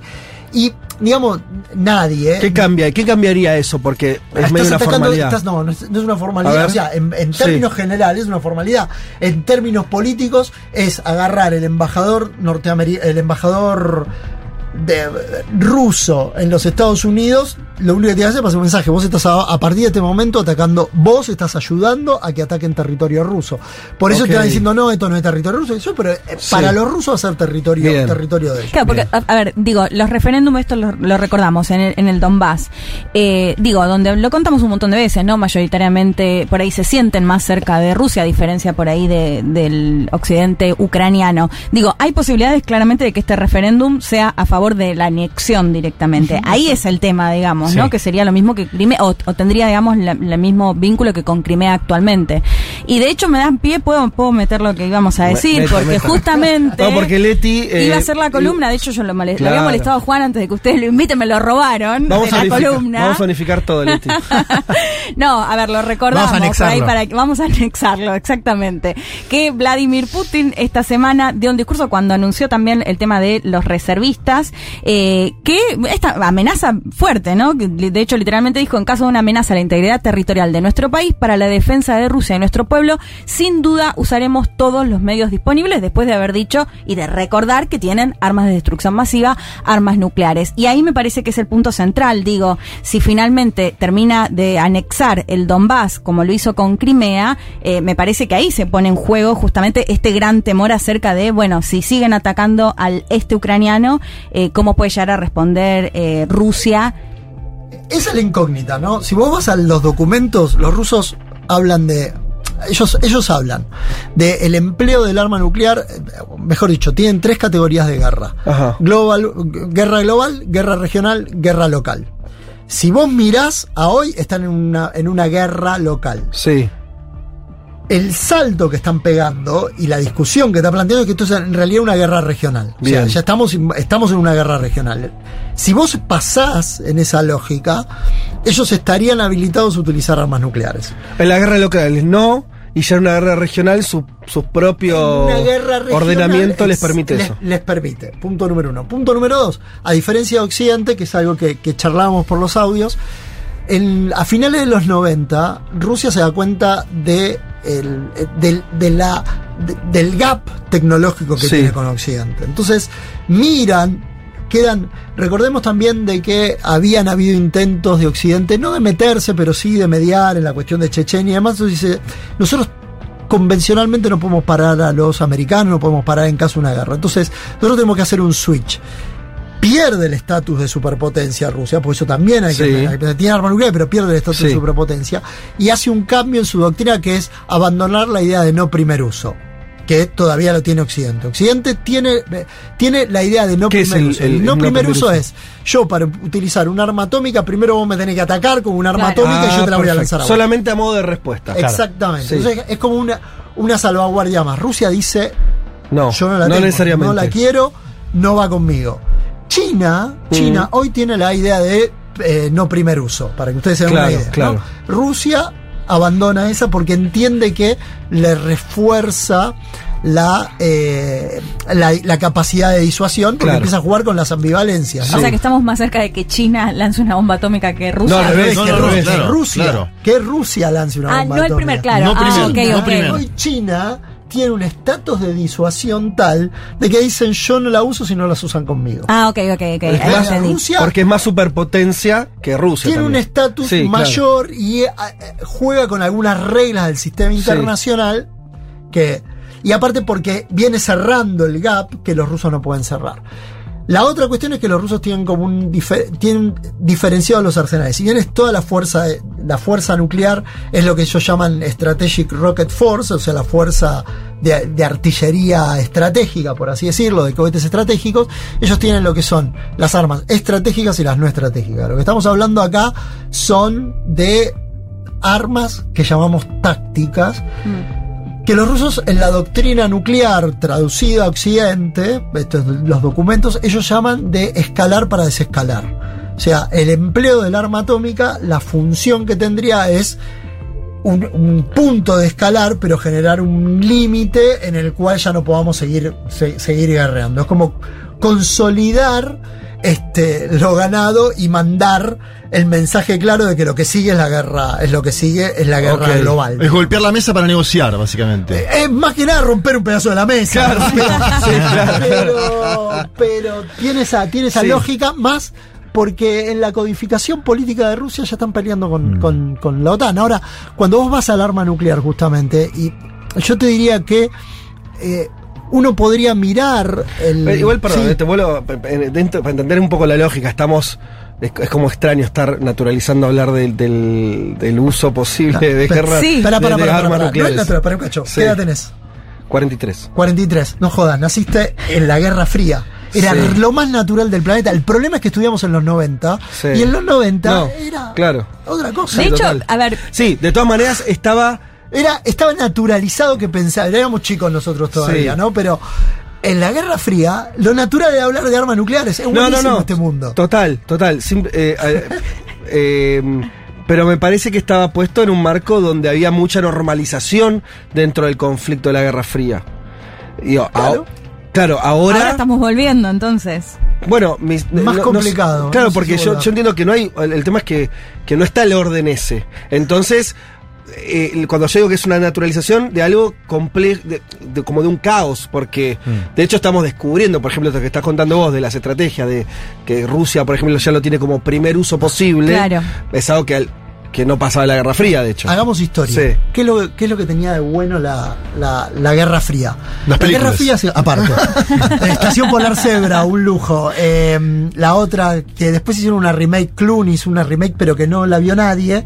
La, la primera que la hizo eh, Peter Fonda, que hace de presidente, eh, la vio todo el coso, estaban todos. Ajá. La ha- hace la misma George Clooney Ah, y no tiene el mismo efecto, básicamente porque no era lo natural, porque es Sí. película extemporánea. Claro, claro, claro. Es, es, es copiada. O em, la otra muy buena es la de Kubrick, que se llama como Doctor Strangelove. y Sí, claro, buenísimo. Bueno, Excelente, excelente. Vos vas, Sí. vos vas a esa época, el orden de Guerra Fría se construyó en Yalta y en Potsdam. O sea, para el oyente son dos grandes acuerdos de grandes potencias. Yalta, en realidad vos tenés Yalta, Teherán, Potsdam, 42, 43, 44. De ahí se crean las Naciones Unidas, etcétera, etcétera. Eso fija, fija, fija mundo. Vos después tenés el mundo de la OTAN, o el, el- el- Sí. el muro, el muro de Berlín, pero fijó el mundo. Entonces, cualquier cosa tenía una, cualquier irrupción, por ejemplo, la primavera de Praga o el tema de Hungría, Occidente no se metía porque No. entendía que eso ya estaba. No era parte de, lo su tenés- terreno, sí. Vos, la posguerra fría no te generó ni un Yalta, ni un. Potsdam, ni nada. Entonces te armó, te armó mucho más flujo, Sí. que es producto del propio mundo global interdependiente que vivimos. Entonces, la mirada sobre las armas atómicas, que seguían estando en los 90, que muchos pensaron que la guerra era obsoleta, fue re- reimaginarlas y reinventarlas en función de los gaps operativos. Estados Unidos pegó tal salto convencional tecnológica que pudo dejarse a las armas atómicas como parte de su columna vertebral, pero ganar una guerra sin tener que pensar en términos nucleares. Total. Ahora, eh, a- algunos medios estadounidenses señalan, incluso siembran dudas, de vuelta no tengo, no sé si, si es parte de una propaganda o algo real, que también el arsenal, el famoso arsenal nuclear ruso, es un arsenal nuclear como con cierta nivel de oxidación que no tuvo eh, la, este, la inversión que tuvieron el, el norteamericano y demás, como que un poco la moraleja de esa línea sería, si encima Rusia se quiere meter en jugarla en términos de guerra nuclear, peor van a perder, porque ese gap que vos decís es todavía más pronunciado. Y eso también es otra de las motivaciones que llevó a que los rusos miraran todo este tema desde el punto de vista, che, ustedes se están metiendo en lo que era nuestra zona de influencia y nos están amenazando. No sabemos, o yo, yo no sé hasta qué punto está oxidado. Lo cierto Claro. es que los rusos hicieron una modernización de sus. dieron de baja los, los misiles de corto. Ellos tenían, ellos tienen, en términos de la fuerza no estratégica, tienen bombas, misiles, los, los Kingfish, por ejemplo, los ASS-15, tienen los, tienen los Iskander, tienen como varias versiones del SS-21 al, al- a los SS-26. SS es, es superficie, superficie, ¿no? Eh, y alguna modernización hicieron. Bien. Alguna modernización. Hay un gap que lo tratan de cubrir con los que son los Topol, que son los SS-18, SS-20. Ellos tienen también eh, parte de su fuerza de submarinos en, en un estado aceptable recién ahora con la clase con los, los, los, los, do- eh, ¿cómo se llama? Los, los, unos submarinos de lanzamiento de misiles. Sí, más son- nuevos. sí, sí, son los eh, Dolgo, eh, Dolgorukin o algo así, Ajá. ahora no me acuerdo cómo se, cómo se llaman. Ah, ya, se me, ya me voy a acordar. Me voy a acordar el nombre. Ellos acordé tienen también el, accede, el accidente del submarino que casi Claro. le cuesta el, políticamente a Putin le cuesta Sí. mucho. Que es un submarino nuclear, estratégico nuclear. Entonces, ahí tienen un, un tema. Lo que tiene Occidente que no tiene hoy Rusia, por eso se habla, tiene más extendidas las defensas antimisiles. Lo que era el viejo proyecto de Reagan Sí. de la guerra de las galaxias, que era en definitiva cómo vos ponías defensas antimisiles en el territorio, Sí. se, las, se las pusieron en el mar con los, con los destructores y se los pusieron en tierra, además de que les adelantaron los radares. Básicamente, si mañana Putin dice esto hay que terminarlo ya y lanza una, un arma atómica, no sé, en dirección a Londres, podría ser que eso que no, no se cumpla el objetivo. Hay digamos. chances. Ah, la Hay gracia- chances. la gracia Ahora, si usan que- contra Ucrania, hay chance de que no lo logre. Claro. Hay chance de Claro. que Por este no lo escudo que vos decís, Por sí. el escudo, exactamente. Pero si fuera una Ucrania, no. Es, es más. Por el tipo de misil que vos necesitas, eh, que vos necesitas emplear. Los Iskander son el Scud, por ejemplo, eh, eh, Saddam Hussein. Esto para que la gente. A, a- a ellos no que son más chicos, pero vos. Ay, En la gracias Guerra por Fría. sumarme. En la Guerra Fría. ¿Cómo está pasando? No, no, pero porque, porque lo vas a mirar en dos minutos. Vos, si vos Me te alegró el domingo. en, en, eh, si vos vas a, vos tenés que ir a la guerra de Irak. En la guerra, en la primera guerra de Irak, donde Sí, Saddam Hussein 90. todavía retenía, exactamente, estamos todos fascinados viendo la guerra del Golfo. En la guerra del Golfo, Saddam Hussein logró revo- revolear un par de scouts sobre Israel. Claro. Ahora, muchos de esos scouts no llegaron porque los norteamericanos desarrollaron los Patriots, metieron Patriots. Eso hoy Ucrania no lo tiene. Mm. No lo tiene, tiene algunos S-300 rusos y demás. Pero no tiene, no tiene eso que en los 90 ya tenía Estados, Estados Unidos. Vos pensás que Estados Unidos va por la versión, lo que es el pack 3 y 4 del, del, del Patriot, ¿no? Eh, entonces, atacar a Londres, primero que tendría una contrapartida, Sí. y segundo, hay grandes chances de que los, de lo que Claro. los, de que, de que los, de que no lleguen a lograr el No, no, es que yo, yo quería reafirmar esto que vos decías, que en general se habla poco, el tema de también la construcción de escudos de defensa, que es algo que, que- que durante todos estos años avanzó Ese mucho. gran cambio estratégico. Claro, que después eso limita las opciones del otro de tirarte una, lo, una bomba. lo lo que te mata es en lo que se estaba, lo que estaba estructurado la, la Gran Guerra Fría, que es la capacidad de segundo golpe. O sea, todo arsenal tenía un grado de su, de supervivencia que evitaba que eh, vos no salieras indemne. Cuando vos empezabas a meter, de ahí un tratado de 1973 que explotó en el año 2003, que es el tratado del escudo antimisiles, el ABM. El ABM Sí. se firma en el 73 y funcionó hasta el 2003. Y en el 2003 vino Bush y dijo, se acabó este tratado. Eh, sumo dos cosas que se lo comentaba Juan antes eh, de una nota del país de Andrea Risi que lo recomiendo mucho que pone concretamente cuatro puntos del protocolo de Rusia para la utilización de armas nucleares. Dice, Fede, si vos te asombrabas, bueno, concretamente, llegada de datos fiables sobre el lanzamiento de misiles balísticos contra el territorio de la Federación Rusia y sus aliados, bueno, es decir, que ni hablar, ni hablar si el Donbass, por ejemplo, eh, es anexado. Uso de armas nucleares, bueno, un poco lo que decía Juan, u otro tipo de armas de destrucción masiva por parte de un adversario contra Rusia y sus aliados, ataque de un adversario contra instalaciones críticas militares o gubernamentales de la Federación Rusa, rusa y cuya disrupción minaria, minaría la capacidad de acción de respuesta nuclear. Y la cuarta, agresión contra la Federación Rusa con el uso de armas convencionales cuando la propia existencia del... O sea, casi, en casi todos los, los casos, ¿no? Cualquier tipo de, de ataque. Eh, y sumar y, y escuchar, para que nos des también tu opinión, a Daniel Blinder, que al menos vamos a escuchar el, el tercer audio que yo lo había consultado para esta columna, que le preguntaba, bueno, la posible utilización de armas nucleares, o sea, si nosotros pensamos en armas nucleares o armas de destrucción masiva, inevitablemente pensamos en Hiroshima y Nagasaki, ¿no? Y me parece que ese es un poco el cambio, lo que Sí. planteaba eh, Juan también de, ar- de, de armas de táctica, se llama. De, eh, lo escuchamos a Daniel Blinder que hablaba justamente de cómo serían estas armas para que después Juan también nos sume su parte.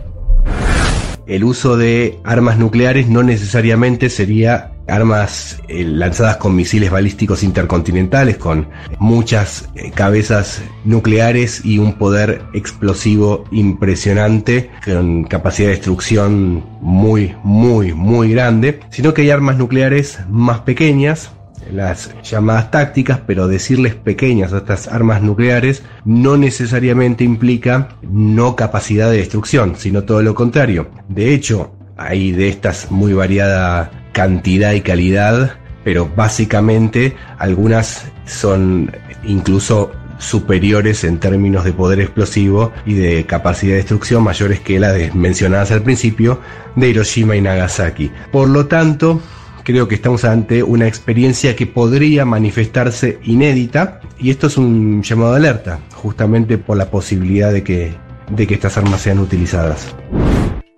Ah, me quedé re tranquilo porque. No, no, porque claro, puede ser que las, que las eh, armas nucleares que se utilicen no sean tan grandes. Y, y, tam- y también los lugares, ¿no? Digo, con menos, ¿viste? que puede ser en el, en el mar, digo, no necesariamente, bueno, no sé, que, que Juan nos explique mejor. E incluso Sí. como instalaciones militares, no necesariamente, por ejemplo, en una ciudad, ¿no? Que uno se imagina que van a matar a miles de personas. Algo minimalista sería, ¿no? ¿Cómo es eso, Juan? No. Perdón, eh, recordemos que estamos hablando con Juan Mataleme, porque te Digo, presentó una sola vez. para tranquilizar. Eh, Estamos hablando con Juan Mataleme, director académico del CARI, sobre el desarrollo de la guerra en Ucrania. Dale, metele con, con lo que decíamos Primero, recién de un las saludo ahí a Daniel, que seguramente está escuchando, así que una- un abrazo. Sí, un beso Colega, colega este, vos tenés la diferencia entre chica o grande, táctica, o pasa por el, la- el- por el poder explosivo, ¿no? Ajá. Vos lo- me dicen kilotones o en megatones. Eh, de vuelta, uno puede, una vez que uno entra en la lógica de la escalada, eh, eh, si se llega a utilizar un arma atómica, vos pensemos, pensemos lo siguiente. Cuando se usaba la primera arma atómica, cuando vos vas a Hiroshima, nadie tenía un arma atómica. Por lo tanto, el, el- el- el- el- el- el que mandaba ahí era el bombardero. Entonces vos, vos recordás el arma, vos recordás más al B-29, al que tiró la bomba Sí. atómica, qué sé yo, que las consecuencias. ¿Qué pasaría si Después hubieron explosiones atómicas, todos hicieron pruebas y demás. Hubieron tres oportunidades, estuvimos muy cerca de una guerra atómica en la Guerra Fría. Cuba en el 83 con eh, Abe Larker. Y hubiera- podría haber pasado en la guerra eh, del 73 en Yom Kippur, que todos dicen Claro. que eh, los israelíes montaron una, una bomba atómica en, Ajá. el- en, eh, en una 4, eh, eventualmente para usarla contra las columnas de blindados de, de los... ¿Qué pasaría si Rusia utiliza? Bueno, Mm. entraste en, en- en un- No tenés cartografía para eso, porque Claro. tenés que empezar a ver cómo se reacomodan todos, más allá del estupor que Mm. podría generarnos, eh, habría... ¿qué- ¿Cómo reaccionaría Occidente? ¿Cuál es la... Qué, qué sigue? ¿no? Por eso digo escalar para desescalar, puede ser esta lógica. Em, el otro punto que vos tenés es que eh, eh, los grandes poderes, Estados Unidos, eh, la Unión Soviética, en su momento Rusia, desarrollaron todo tipo de, de arma atómica, porque el arma atómica en sí eh, no, no, no son los grandes misiles, el, el misil es, un, es el delivery, ¿no? Es el que hace la, la entrega. Vos podés armar bombas, vos podés armar eh, munición de artillería, de ar- artillería ¿Ah, sí? nuclear, claro. Ah, existe eso Nosotros que teníamos un ciento- lo- los- cañón de- los cañones de 155 y de 105 pueden disparar bombas de un kilotón. De- pueden tirar munición de artillería de 1 a 15 kilo, a 5 kilotones. Mirá, ¿y a qué, con qué distancia? Dependiendo el, dependiendo el arma, ¿no? Tener Claro. 10 kilómetros, 15 kilómetros, 30. Relativamente cerca. Exactamente. Ok. ¿Puedo ir a la batalla no nuclear un segundo? Por favor. Porque yo pregunté antes lo de los, 300 lo de los 300.000 a propósito, por el número. eh, y vos nombrabas 150.000 en Irak de Estados Unidos. Y en ¿sí? Rusia hizo lo mismo. Bueno, pero esto es el doble de eso. O sea, para entender la magnitud de lo que Putin intenta mandar en términos numéricos. Digo, es el 10% de la población de Uruguay, para poner un número, Sí. ¿no? Es mucho. Y estaba viendo después otra cosa, eso, si querés metete ahí, pero estaba viendo otra cosa que es el invierno que se acerca en Ucrania, ¿sí? El invierno que se acerca en toda Europa, un invierno que en Ucrania es durísimo entre octubre y marzo, con algunos lugares que tienen temperatura de menos 26 grados, bajo cero. Y un país en guerra hace seis meses. Sí, por eso. Y el, el tema del vidrio en las casas, hay una nota de New York Times en los últimos días que es en las casas están explotados los vidrios, ¿sí? Esto que nos protege acá al lado del frío que cuando hay invierno. Y no hay abastecimiento de vidrio para Ucrania, ¿sí? Ajá. Hay desabastecimiento de vidrio para Ucrania.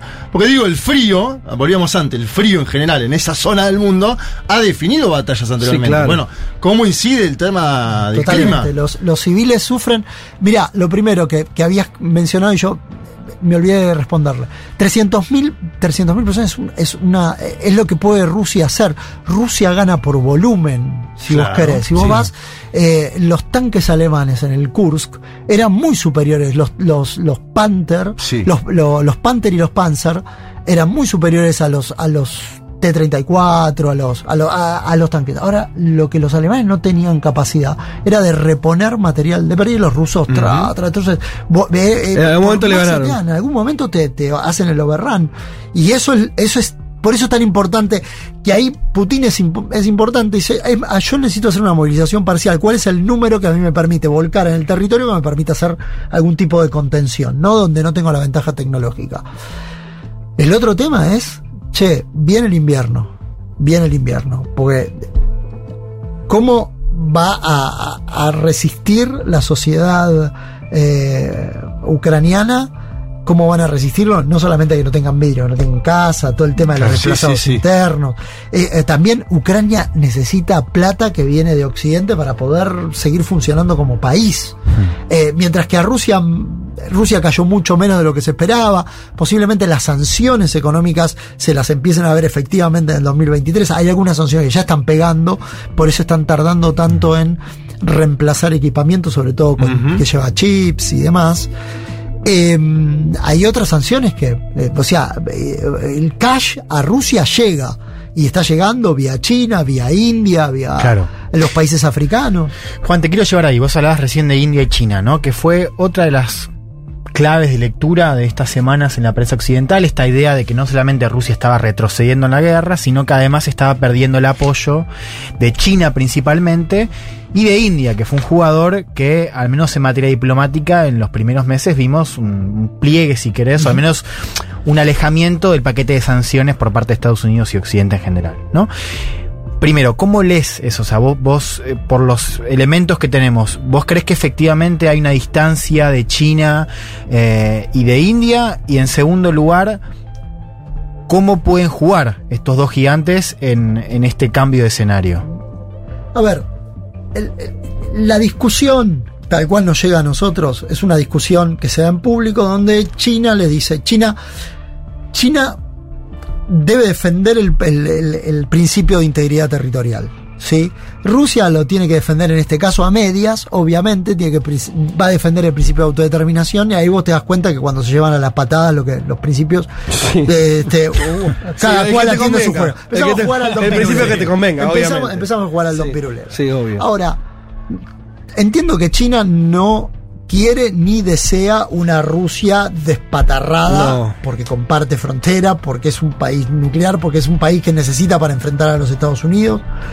Y desde ese punto de vista, no, digamos, puede haber algún cuestionamiento en función de la falta de éxito. Porque. O sea, más al resultado que. si que Putin, la- claro. si Putin hubiera, te hubiera dicho a vos, che, yo esto lo resuelvo en cuatro meses, Sí. bárbaro, vamos en esa. Ahora, cuando Sí, vos no tenés resultados, sí. cuando encima te avanzan, vos le decís, loco, ¿qué, ¿qué pasa? ¿Qué pasa? Porque China sufrió reputacionalmente, pero tampoco. Mm.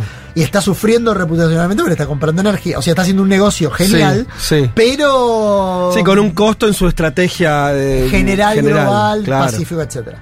India algo similar. Ahora, Ajá. el gran tema es que India y Rusia siempre fueron Sí. so- Aliados. socios, aliados, sobre todo en relación a China. Rusia la- lo ha ayudado mucho a, a la India a desarrollar sus capacidades militares, etcétera. Y eh, a los dos les conviene también tener buena relación porque China es amigo hoy y mañana no es amigo. Recordemos que Rusia y China pelearon, pelearon una guerra, los chinos se dieron vuelta en la Guerra Fría cuando Nixon y Kissinger arman la, la diplomacia triangular. triangular. Eh, entonces también Modi al mismo tiempo dice, che, eh, en- Rusia tiene que negociar, hay que parar esta guerra, pero al- al- inmediatamente dice, Zelensky no quiere negociar. Es un mensaje Claro. Y, y vos, vos ves un eje ahí, digamos, así como lo vemos en el lado occidental. ¿Vos ves un eje entre India, China y, y Rusia en la guerra? No, no, no, no, no. ¿Por qué no veo un eje? Digamos, hay que, hay que ver hasta qué punto China se está involucrando en darle asistencia militar a Rusia. A priori pareciera que no, a priori pareciera que no, pero no lo, no lo sabemos. Hoy Rusia se nutre de munición de artillería de Corea del Norte y de Irán. De Irán se, se nutre de drones. Eh, no sé si China no estará triangulando algo vía Corea del Norte, no lo, no lo sabemos, pero es dable, es posible porque China es el único, eh, China con Corea del Norte es el único país con el que tiene una alianza militar estricta, sólida y demás, así que uno podría esperar que algo triangulen, pero si triangularan, sea, todo el- del- los mismos occidentales te harían, harían todo lo posible para, para anotarlo, así que en ese punto de vista China ha jugado. India eh, quiere energía y Rusia provee energía y mientras Rusia tenga la capacidad de recibir recursos, plata y demás, este y, Y darle energía. exactamente dar la energía suficiente ayuda, ¿no? Pues imagínate que todo eso Sí. se entra en la lógica de las sanciones, ahí estaríamos Claro. en otro, en otro Sí. escenario. Para cerrar, o para, sí, para, ir, para ir cerrando la, la conversación, eh, te pregunto esto, si tuvieras que pensar, como volver a hacer un resumen eh, brutal, ¿de qué cambió tu percepción de- desde que empezó la guerra, cuando la primera vez que viniste acá, eh, y ahora? En el sentido de, alguien, lo veías fuerte a un jugador que ahora ya no, veías un resultado posible y, cambió, mantenés la idea de cómo ves el conflicto, qué te modificó en la cabeza esto- estos meses efectivos de enfrentamiento militar. A ver, varias, varias cosas. Una divertida, si vos querés, entre comillas. Lo único que lamento no tener acceso al mercado accionario de compañías militares de poder comprar. Porque vos fíjate que la guerra, claro, fíjate qué es lo que lograron los. qué es lo que lo- logró la tecnología occidental, qué logró, qué logró esta guerra. Hacer compatible armamento ruso con armamento occidental.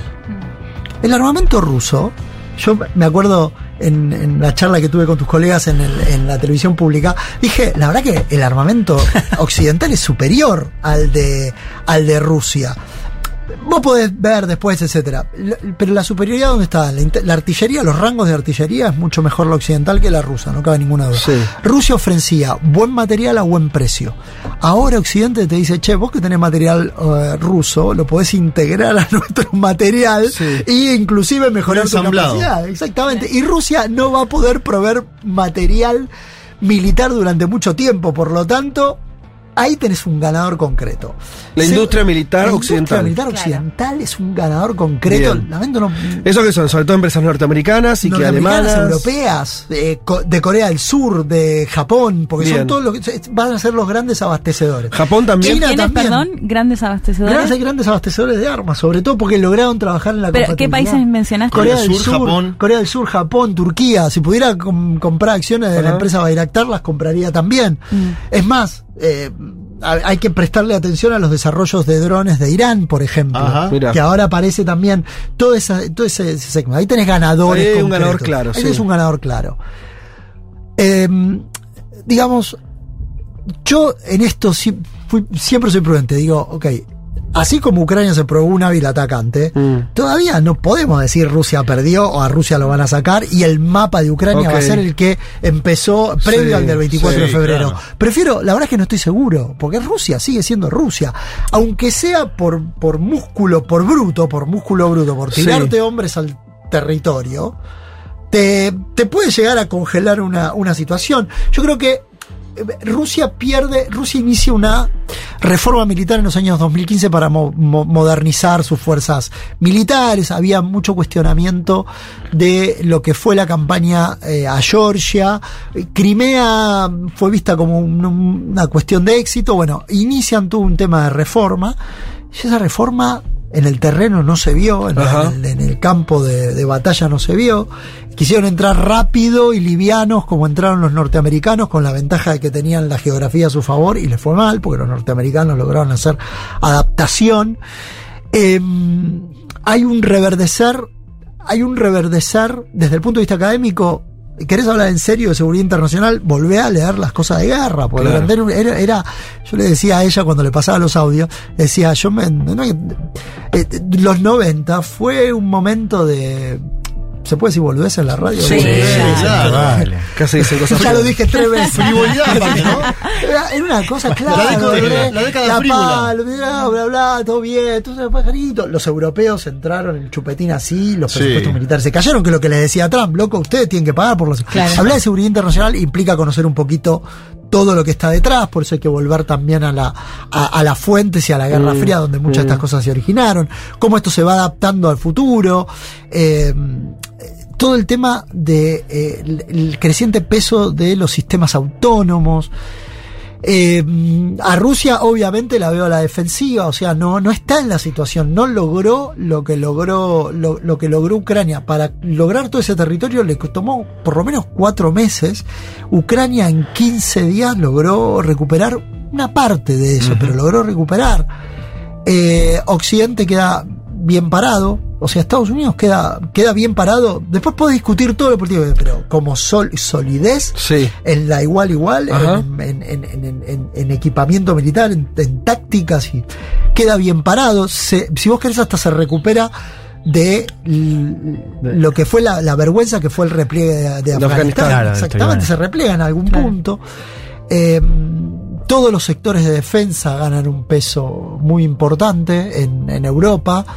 Eh, yo por ahora de perdedores, perdedores, eh, nada. Nada. Eh, Perdedores, Sí. para, que, para que Rusia vos digas que pierda, hay que sacarlo de todo lo que ocupó y de Sí. Crimea. Claro. Y ahí tendrías un perdedor. Claro. Rusia va a pelear. La otra pregunta es, ¿hasta qué punto está la gente dispuesta a arrinconarlo occidente a Rusia? Mm. Que puede ser, digo, si vos escuchás a Listras y a Biden, lo quieren arrinconar. ¿Qué va a pasar ahí? No lo sabemos.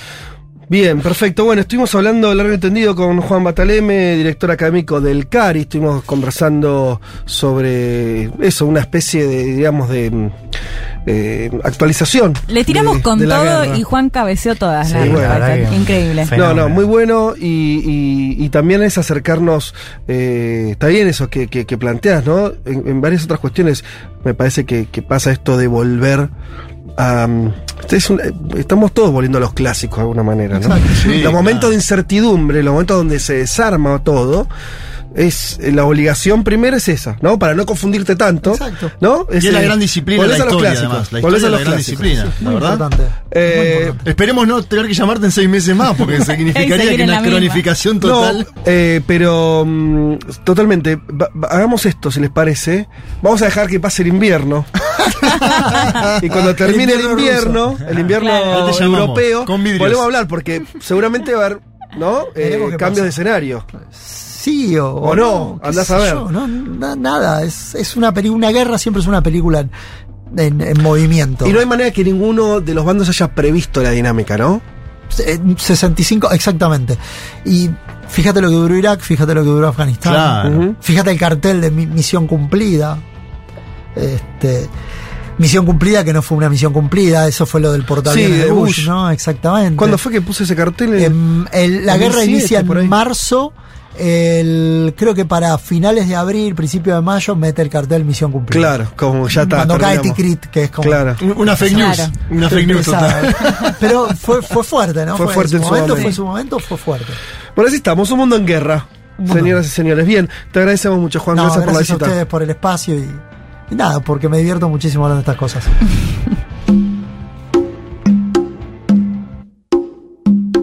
No bailo, no. Los rifles no responden en el salón. La gorda y su cadera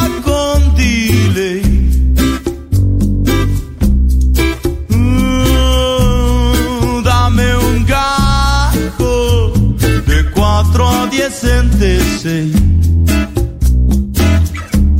el fofo pide a gritos un limón. Un mundo de sensaciones.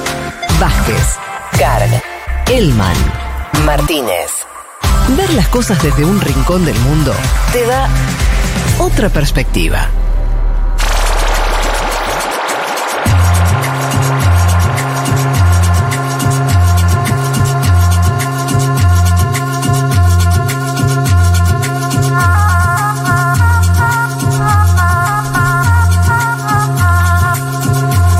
Bueno, aquí estamos de vuelta después de la entrevista a Juan Batalema, a quien le volvemos a agradecer su presencia.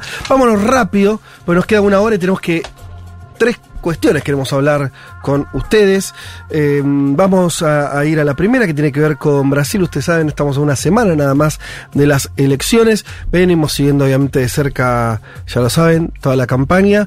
Eh, Juanma, ¿dónde querés poner el punto para arrancar a, a contar dónde estamos ahora? Búsqueda de voto útil de Lula y la campaña de Lula a una semana de las elecciones para intentar ganar en la primera vuelta. Semana pasada comentábamos el apoyo de Marina Silva, ex candidata presidencial.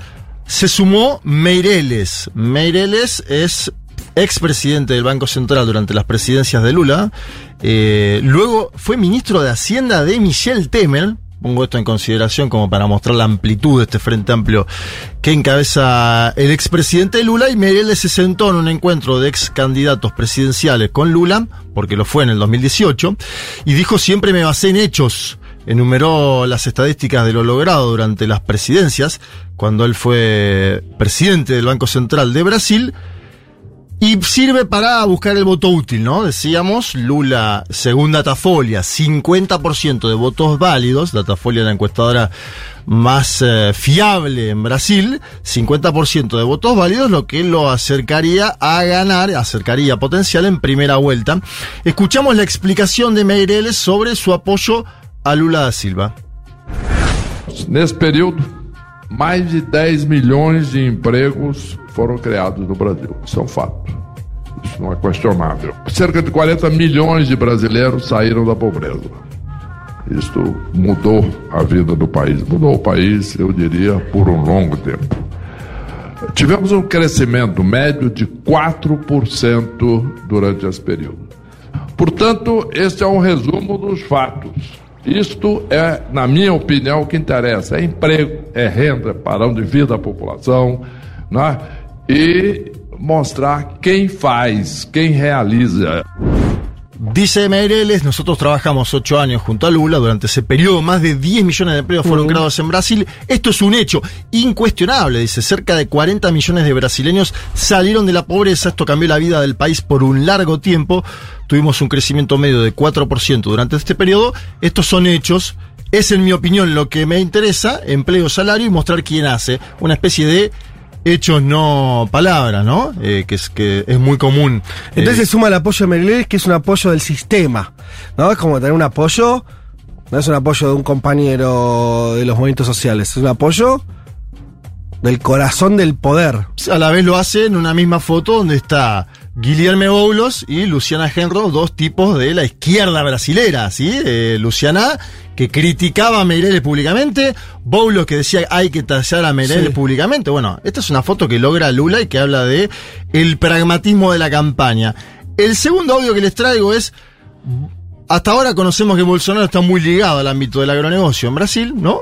Y Lula se sentó en una cadena televisiva vinculada al agronegocio y dijo, muchachos, prepárense porque yo voy a dialogar con ustedes, lo dijo de la siguiente manera, Lula. Queria pedir aos companheiros que trabalham no campo, ao cidadão do agronegócio agora sentado no sofá, se prepare, porque eu vou chamá-lo para uma conversa e nós vamos conversar como brasileiros civilizados, querendo o bem desse país e o bem de 215 milhões de pessoas. Eu estou preparado não só para ganhar as eleições, mas para fazer em quatro anos muito mais do que foi feito em oito anos. Muito obrigado a vocês. Bien clarito, yo quería pedir a los compañeros que trabajan en el campo, al ciudadano del agronegocio que está ahora sentado en el sofá, prepárense porque voy a llamarlos para conversar. Vamos a conversar como brasileños civilizados, queriendo el bien de este país y el bien de 215 millones de personas.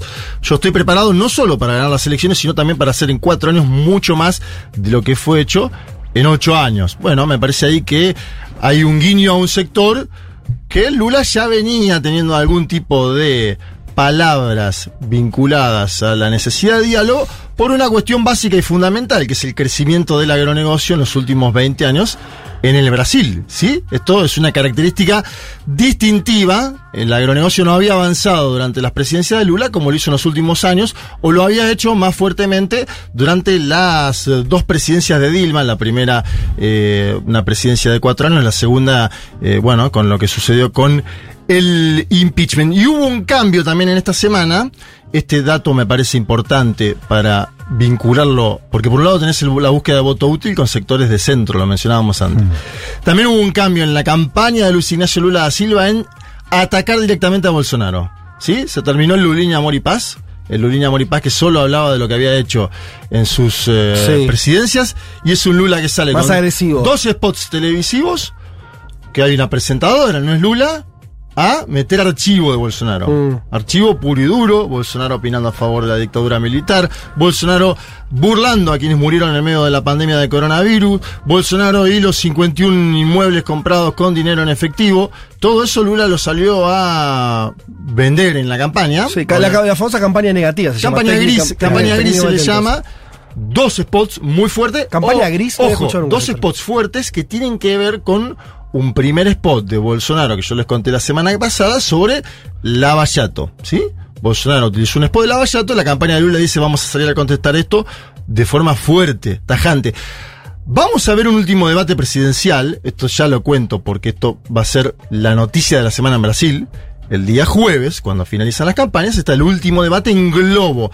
Debate al cual no solo va a ir Jair Mesías Bolsonaro, que estuvo ayer en un debate organizado por un pool de medios, al cual Lula no fue porque estaba en un evento de campaña, y obviamente lo que indica el ABC de las campañas presidenciales es que si tenés 47%, estás cercano a ganar en primera vuelta, no tenés que mostrarte tanto tiempo en los eh, debates. Esto es algo que también tiene que ver con la consultoría política. Puede debatir uno, no debatir. Y sí ir más preparado el del jueves también. El ¿no? del jueves, claro. ¿Qué pasa? Si vos tenés un GAF en un debate que se produce el día sábado, tenés toda la semana, todos los medios de comunicación hablando de si tuviste un GAF o no en ese debate. Si vos vas el día jueves, el día viernes se terminó la campaña electoral. ¿Sí? Y podés dar a la vez el último espaldarazo en caso de que Ajá. exista la posibilidad de un voto útil, por eso tiene total lógica eh, la decisión de la campaña de Lula de que Lula asista el día jueves al debate organizado por Globo, donde además Lula va a decir, este puede decir, no sé si lo va a hacer o no, este fue uno de los medios que se sumó a la campaña para que yo esté detenido en Curitiba durante 580 días. Bien, yo, Pedro Estédile, lo traíamos eh, semanas atrás, porque yo, te- le presenté Meireles, yo le presenté un Lula agronegocio y ahora le presento también lo que dicen los movimientos sociales. Yo, Pedro Estédile, dice, tiene una teoría cercana a la tuya, Fede, en el sentido de que puede finiquitarse el 2 de octubre esto, o el, día 30, y él lo analiza en cómo participa la juventud en el debate electoral brasilero. Si les parece, escuchamos porque me parece algo interesante el posicionamiento del líder del MST de Brasil, João Pedro Stedile. Quem está na rua com as bandeiras, quem está distribuindo, é uma juventude que já estava engajada socialmente, ou no partido, ou em movimento popular, ou até em igrejas. Não é? Depois nós temos um segmento de uma juventude talvez mais influenciada pela classe média, que ela tem se manifestado culturalmente. Foi o que aconteceu no Rock in Rio. Ó, todas as noites, os caras, né? Mandando o Bolsonaro pra Bangu. Há uma juventude aí descolada da vida partidária, que é a maioria, que tem se manifestado em formas culturais. E eles não estão envergonhados em defender o Lula. E há um outro segmento que é invisível, infelizmente, que é a juventude pobre de periferia. A expectativa do que eu ouço da nossa companheirada que está lá na periferia é que esse jovem tá puto da cara. Que esse jovem quer mudança. E obviamente que o Bolsonaro não é mudança. Né? Então ele pode até votar nulo, mas no Bolsonaro ele não vota. Daí eh, o, o Bolsonaro já perdeu, só falta a gente decidir qual a data. 2 de outubro, 29 de outubro. Bolsonaro ya perdió, solo falta elegir la fecha, dice yo, Pedro Estedile, 2 de octubre o 29, entiendo que es el día 30, no importa la equivocación particular. Dice, escuchen esto porque es inteligente Estedile marcando los segmentos de la juventud y en Brasil. El que está en las calles con banderas es el que está distribuyendo material, ya estaba socialmente comprometido, o en el partido, o en movimientos populares, hasta en iglesia, dice. Después hay un segmento de la población, dice Bolsonaro, dice Stedile, de la juventud, digo, más influenciada por la clase media, que se manifiesta culturalmente. Fue lo que aconteció en Rock in Rio, dice él, todas las noches mandando a Bolsonaro a Bangú, es decir, insultando a Claro. Bolsonaro, Ajá. las y los artistas, y dice, hay una juventud despegada de la vida partidaria, que es la mayoría, esto pasa en todos los países latinoamericanos, que se manifiesta en forma cultural. Y no tienen vergüenza en defender a Lula. Dice, hoy no tienen vergüenza en defender a Lula. Y hay otro segmento, el tercero marca él, que es la juventud pobre de la periferia.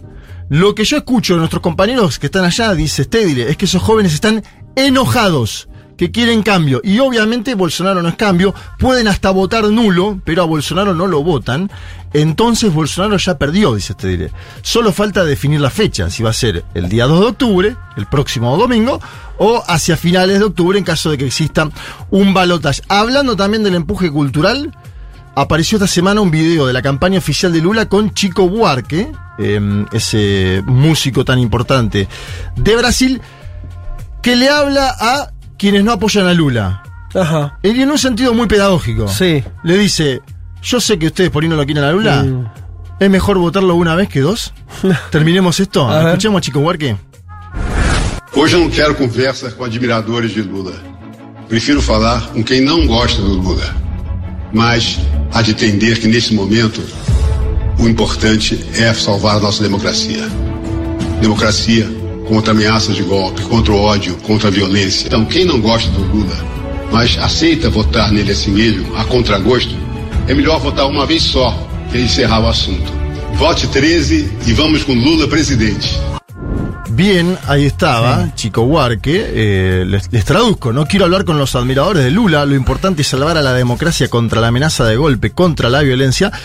Para quien no guste de Lula pero acepta votar por él, es mejor votar una vez sola y terminar Sí. el asunto. A veces los artistas traducen tan sencillo algo que la política no puede decirlo de esta forma, ¿no? Es Sí. decir, si no te gusta Lula, lo votas una sola vez, el 2 de octubre, terminamos el partido, Brasil termina calmo durante tres semanas, salvo que Bolsonaro haga algo, pero uno entienda, cree que si Lula saca 52, 53, gana en primera vuelta, va a ser más difícil para Bolsonaro salir a patalear, ¿no? Sí, no, y este argumento dirigido también sobre todo a la base de Ciro Gómez, ¿no? Exacto. Hablando de la amenaza autoritaria, pero sobre todo planteando esto que hemos discutido acá a largo y tendido, de que un escenario de segunda vuelta, si en Lula tiene ventajas, y un escenario más propicio para que Bolsonaro intente algún tipo de jugada. Sí, ahí ¿no? está, está dirigido a dos eh, sectores. eh, no, no está pensado al votante de Bolsonaro, que también ya está muy, muy perfilado, pero tenés al- a, los votantes de Ciro Gómez, que todavía tiene entre 6 y 9 puntos. Sí. Sobre la encuesta, va, va- está bajando, parece estar funcionando esa estrategia, y lo que puede ser la abstención, ¿no? Claro, sí, que fue de, ahí- de ahí un poquito araña más del Lula. 20, 20 puntos en la última elección, es una base, digamos, que puedes robar un poquito, ¿no? Lula se juntó con el encargado de negocios de los Estados Unidos de América eh, el pasado jueves, ¿no? Con Douglas Conniff, el miércoles. Douglas Conniff, ¿por qué hay un encargado de negocios? Porque no hay embajador de Estados Unidos en Brasil, ¿no? Lo que marca también la distancia de la administración Bolsonaro con la de Joe Biden. Douglas Conniff defendió el sistema electoral de Brasil y se espera, además de esto, Lula se juntó también con diplomáticos de los BRICS, de los países BRICS. Lula le pidió, esto es lo que se sabe en off, Lula le pidió que haya un posicionamiento veloz de Joe Biden en caso de que Lula sea electo Claro. presidente el domingo 2 de octubre. ¿Sí? Es decir, eh, sale eh, la elección, Lula 52, supongamos, que Joe Biden diga.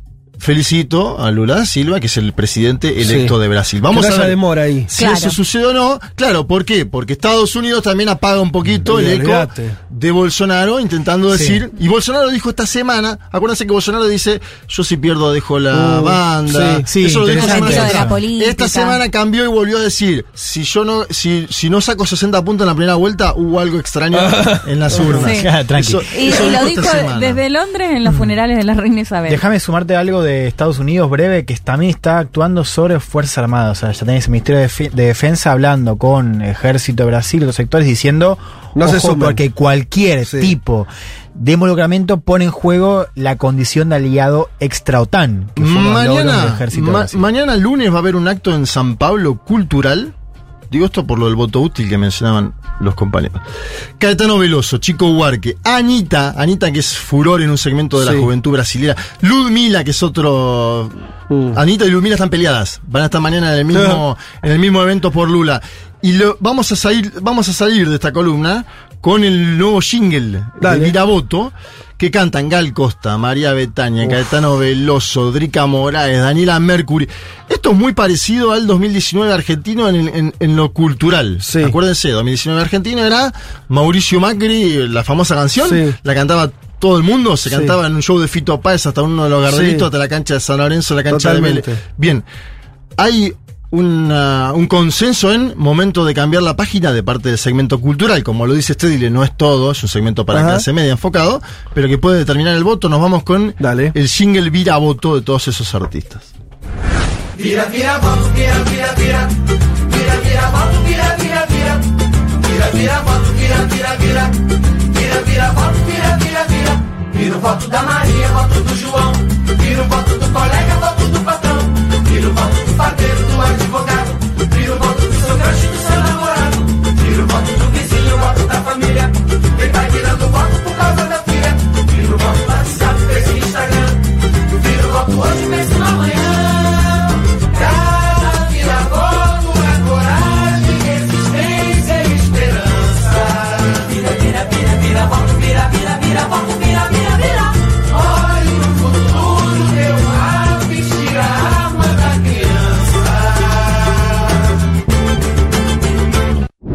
Federico Vázquez, Juan Manuel Carr, Leticia Martínez y Juan Elman. Un mundo de sensaciones. De la invención de la rueda a las stories de Instagram.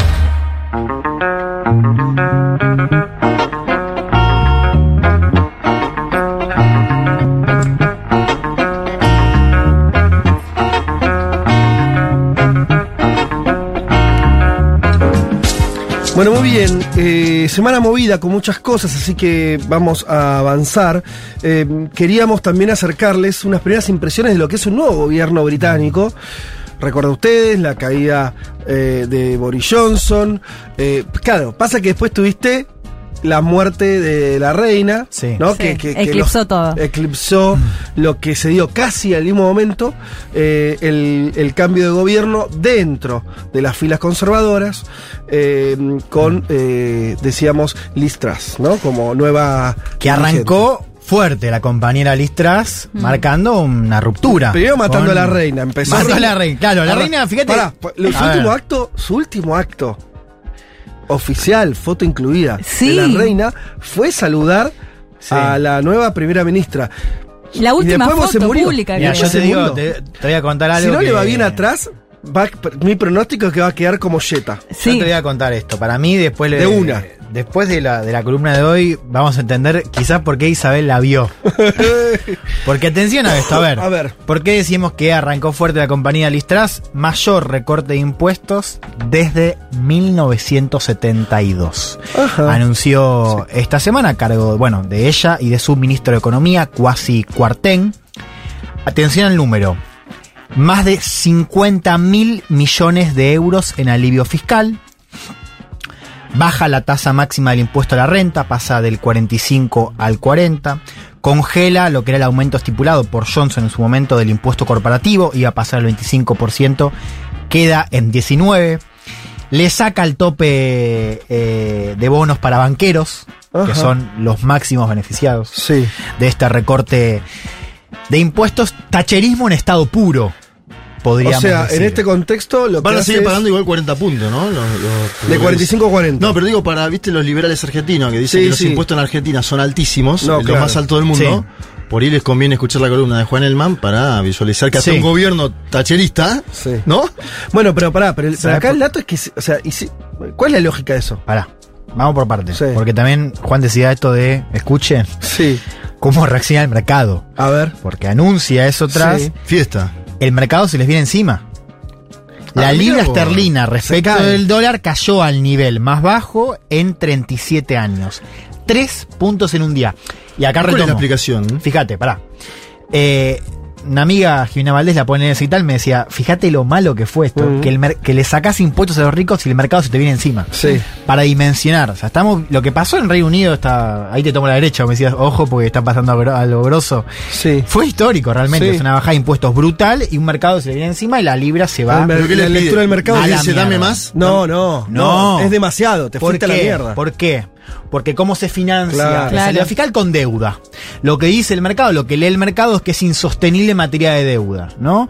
Y eso nos lleva también a pensar que esto es el inicio de un programa mucho más radical, porque para paliar ese, ese vacío vas a tener que tener más austeridad. O sea, Claro. estamos volviendo a algo que pensamos que en Europa estaba Muy alejado. muy alejado. Y creo que también por eso la respuesta del mercado. O sea, esto que estamos Sí. viendo hoy. No se lo esperaba nadie. no se lo espera nadie, porque además es un contexto Porque- de inflación alta, crisis Claro. energética. Una locura. Pero para, Es- Johnson sí. además venía, Johnson, que era un conservador, Sí. es más, ultra, ¿no? Johnson es, era un ultra del Partido Conservador. Hmm. Eh, Sí, un- en materia, al menos era, era el- uno de los más euroscépticos, radical en algunas posturas. Johnson, fíjate esto. Johnson fue el primer ministro que más impuestos subió en décadas. O sea, fue, si querés, en ese sentido, Fue- gastó más que. Tony Blair. Ok, ok. Que tampoco era tan difícil. ¿no? Bueno, entonces Pero- explícame todo este, este, este, este volantazo Bueno, detrás. ¿sabes ¿Con qué, tiene que Primero ver? quiero que escuchemos. Primero tiene que haber una cuestión, una, cosmo- una cosmovisión que, que forma parte del partido, donde las ideas de Margaret Thatcher, a pesar que el contexto es muy diferente, siguen estando. Fíjate lo Sí, o cómo sea, lo era una demanda, ¿no? De los conservadores más duros, esto de quitarle impuestos a los que más tienen. Bueno, y, y- y los dos candidatos en interna conservadora, Rishi Sunak era el otro, también defendían su postura de bajar impuestos.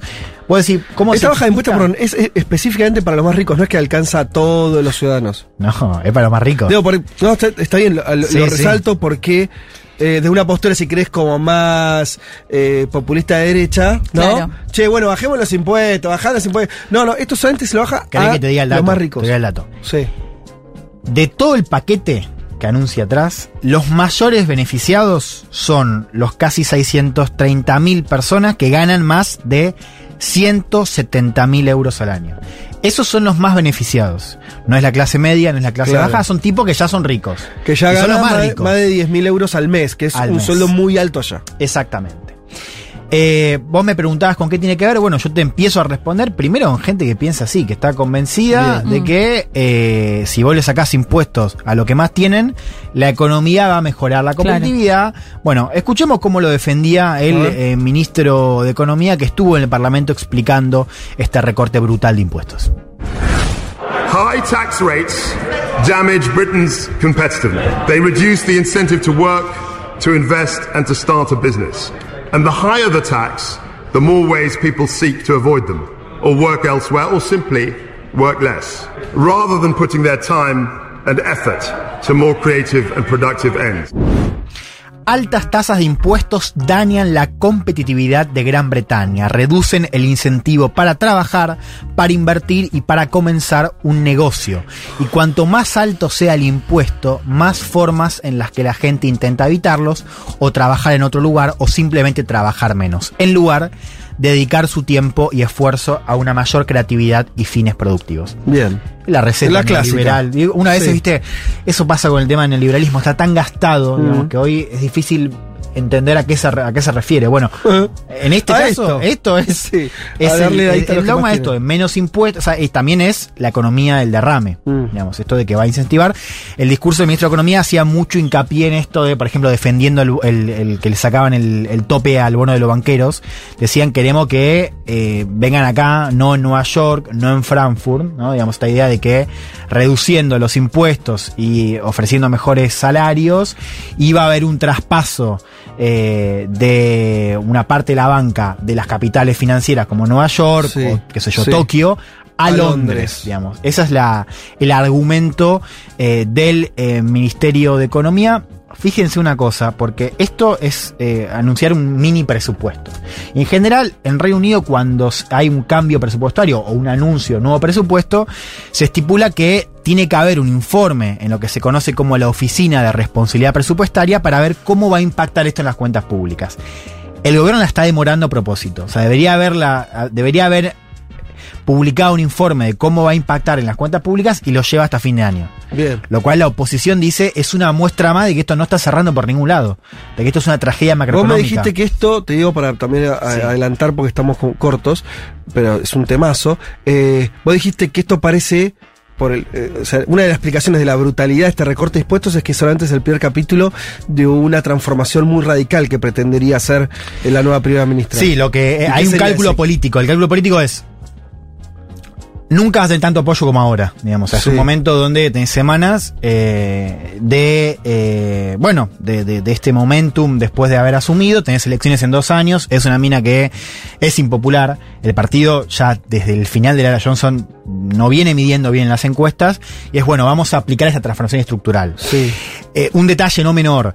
Eh, Listras con el con este ministro de, de Economía se conocen hace tiempo, trabajan en dupla hace tiempo y han publicado hace 10 años un libro que fíjate el título, se llama Unchained, desen- desencadenados, Eh, como, como la película de, de Tarantino, eh, que básicamente es un manifiesto neotacherista, digamos. O sea, son dos personas que ya venían pensando esto de, venían pensando esto que en realidad eh, ya aplicó el Partido Conservador, no solamente en la era Thatcher, sino en el primer momento de David Cameron. O sea, son ideas que Sí. ya se aplicaron y que no funcionaron. No funcionaron. Además de dejar todo quién. este saldo social. Fíjate que esa fue la respuesta del, del laborismo, esto de decir. Pero para "Che, vos dices que hay un cálculo político. ¿Cuál es ese cálculo? Digo, de, de simplemente vos lo estás diciendo que usa esta primera semana de gobierno donde tiene algo de capital para meter las cosas que más antipopulares. Sí, lo cierto es que la visión, que es una visión radical de la economía, representa lo que es un ala del Partido Conservador que perdió peso con Boris Johnson.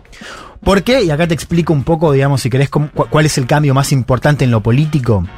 Johnson, eh, cuando llega eh, al poder, él llega por, por voto interno, pero después gana las elecciones. Y las elecciones la gana penetrando en la llamada Red Wall, que sean los distritos laboristas que votaban laborismo hace 70, 100 Sí. años. Y lo hace con un cambio en la matriz económica. Sí.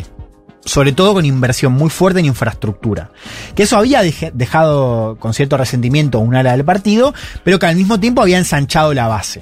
¿Qué es lo que pasa ahora? Vos tenés, a, si querés, el ala más tradicional, conservadora, que representa quizás a distritos más ricos, diciendo, perfecto, volvimos a la, a la cara que, eh, que habíamos perdido con Johnson. ¿no? Sí. Y viceversa, tenés al ala de los distritos de clase trabajadora del norte de Inglaterra que habían ganado por primera vez en décadas diciendo, nos están cagando. O sea, ganamos por primera vez en 70 años y ahora con este paquete volvemos atrás. Porque no hay, no hay mm, chance de que esto, o sea, esto cayó mal en términos sociales, en términos, eh, no sé si ya hay una reacción medida. Bueno, lo que pasa es que esto lo que... O sea, la gente lo recibió como un plan pro rico, ver, como Sí, efectivamente pero es. también lo que pasó fue lo siguiente. O sea, hubo una dosis de pragmatismo también, de, de realismo, porque mientras el gobierno eh, anunció esta bajada brutal de impuestos, también eh, ofreció algunas medidas en materia de crisis energética, ¿no? Sobre todo este congelamiento parcial Ah. de tarifas eh, eléctricas para empresas y para eh, personas individuales, ¿no? Con un tope de 2.500 libras esterlinas por factura. Es una lo que guasada, proponía igual, ¿eh? la... Es un montón. 2.500 libras, no sé quién puede de pagar tope. eso. Eh, No, sí, lo, sí, que proponía sí, la, claro. lo que proponía la, la oposición era un congelamiento total. Claro. O sea, hay medidas, la oposición decía, tenés que eh, congelar más. Bueno, también otra de las medidas que tienen su impacto climático es que vuelve el fracking. Se anunció esta semana, eh, se levanta la prohibición de fracking eh, para obtener gas de esquisto, lo cual también generó otra reacción interna, porque es bueno, está bien que hay- una crisis energética, eso también va a tener impacto en las comunidades, sobre todo fuera de Londres. Igual es impopular porque esa plata, esa de 45 a 40 pasa. Ese 5% estaba destinado, que era Mm. para el Estado, estaba destinado a sanidad, a cuidado, claro.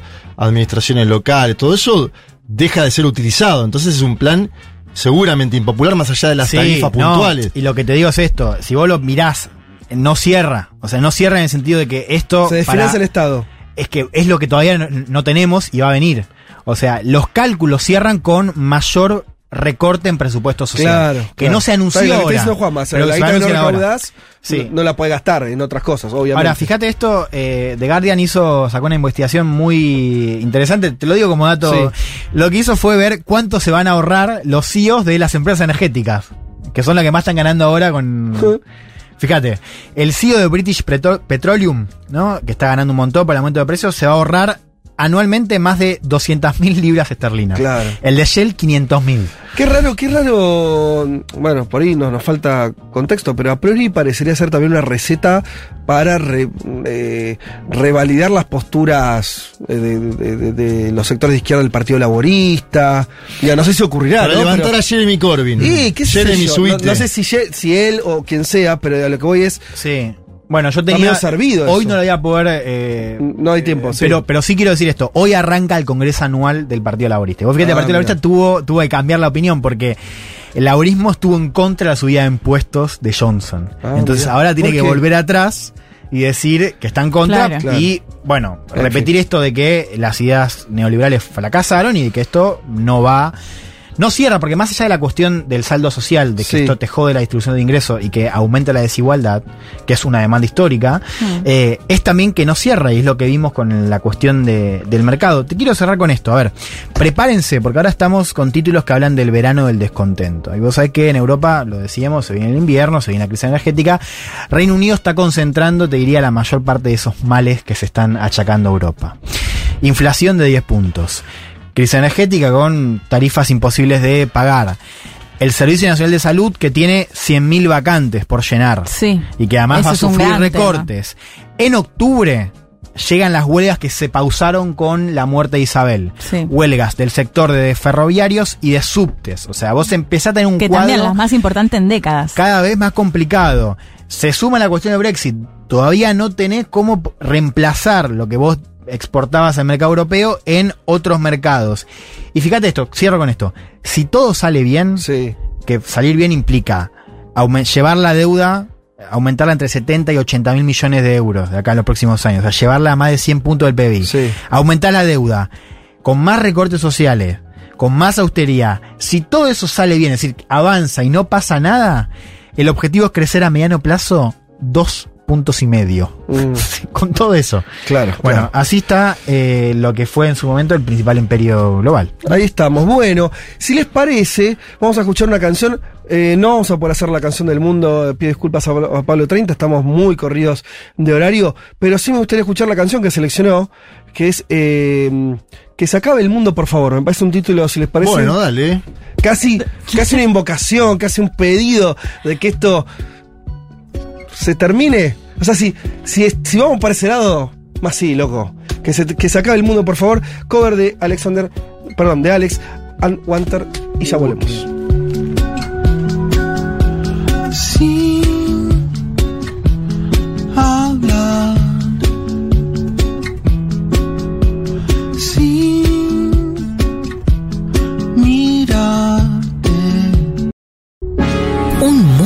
Sensaciones. Un mundo de sensaciones. Contamos lo que pasa afuera, por lo menos mientras existan los casquetes polares. Después vemos.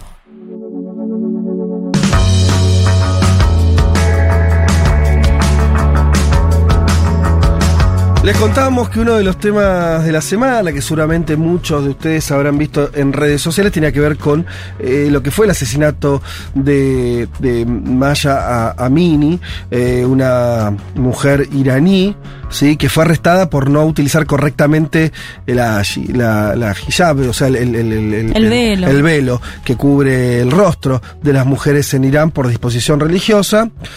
Eh, y, y esto desencadenó una serie de protestas en Irán muy importantes, muy, muy, además, eh, incluso con, con las dificultades que, mm, de, de- hacer protestas públicas en un país como Irán, también de la conectividad para que esas protestas también se visibilizaran, aún así se, se, mm, eh, hubo una serie de videos, sobre todo mostrando esto, ¿no? De mujeres eh, sacándose el velo, protestas en las calles, algunos enfrentamientos inusuales, ¿no? ¿no? Donde alguna mujer era agredida por un tipo en la calle eh, y pero al mismo tiempo salían otras personas a defender, también como una sociedad que parece en movimiento. Bien, para ver qué está ocurriendo en Irán, Estamos en comunicación con María Constanza Costa, ¿sí? ella es politóloga, magíster en periodismo, docente de la UBA y la Universidad Arturo Jarabureche, y que además estuvo eh, recorriendo varios países eh, en Medio Oriente, entiendo que más de una vez, en- y en Irán, eh, según tengo aquí anotado, ya nos dirás es correcto, en 2018. Eh, María Constanza, yo la conozco como, como Costi, pero no sé si es un apodo que mantuvo o no. Te saludo formalmente, ¿qué tal? ¿Cómo estás? Hola Fede, ¿cómo estás? Buenas tardes. Sí, sí, mantengo el apodo, así que podés llamarme así, no hay ningún problema. Perfecto. Eh, Costi, ¿cómo...? Bueno, primero, entonces, efectivamente vos estuviste en Irán eh, en el 2018. Yo estuve en Irán en, a principios de 2018, eh, un año que fue bastante este, particular porque es el año en que Trump decide retirarse ¿no? del acuerdo con Irán. Eh, llegué en el medio de una crisis económica con una gran devaluación de la moneda. Después de las protestas, de lo que habían sido las protestas de 2017, que empezaron a final de, de 2017, eh, era todavía el, el gobierno de, de Hassan Rouhani, un gobierno moderado, eh, pero yo en, en ese momento, ya a principios de 2018, se veía un malestar creciente en Ajá. toda, en toda la sociedad iraní. Ciudad donde ibas te hablaban de la crisis económica, ciudad donde ibas te hablaban de- del desencanto, ¿no? Que Sí. tenían tanto con Rouhani y también mucho enojo con, con Trump. Eh, era palpable lo, que, lo que después va a pasar, ¿no? En ese 2018, que es una serie de, de- movilizaciones mucho más intensas, casi te diría a, a mitad de año. ¿Cómo linkeás ese malestar que vos registraste ya en 2018, en el medio pasaron de todo, también una pandemia, bueno, de todo, eh, con eh, lo que vimos eh, en, en esta semana de lo que yo contaba respecto a las protestas a partir de, del, de- del asesinato de esta mujer?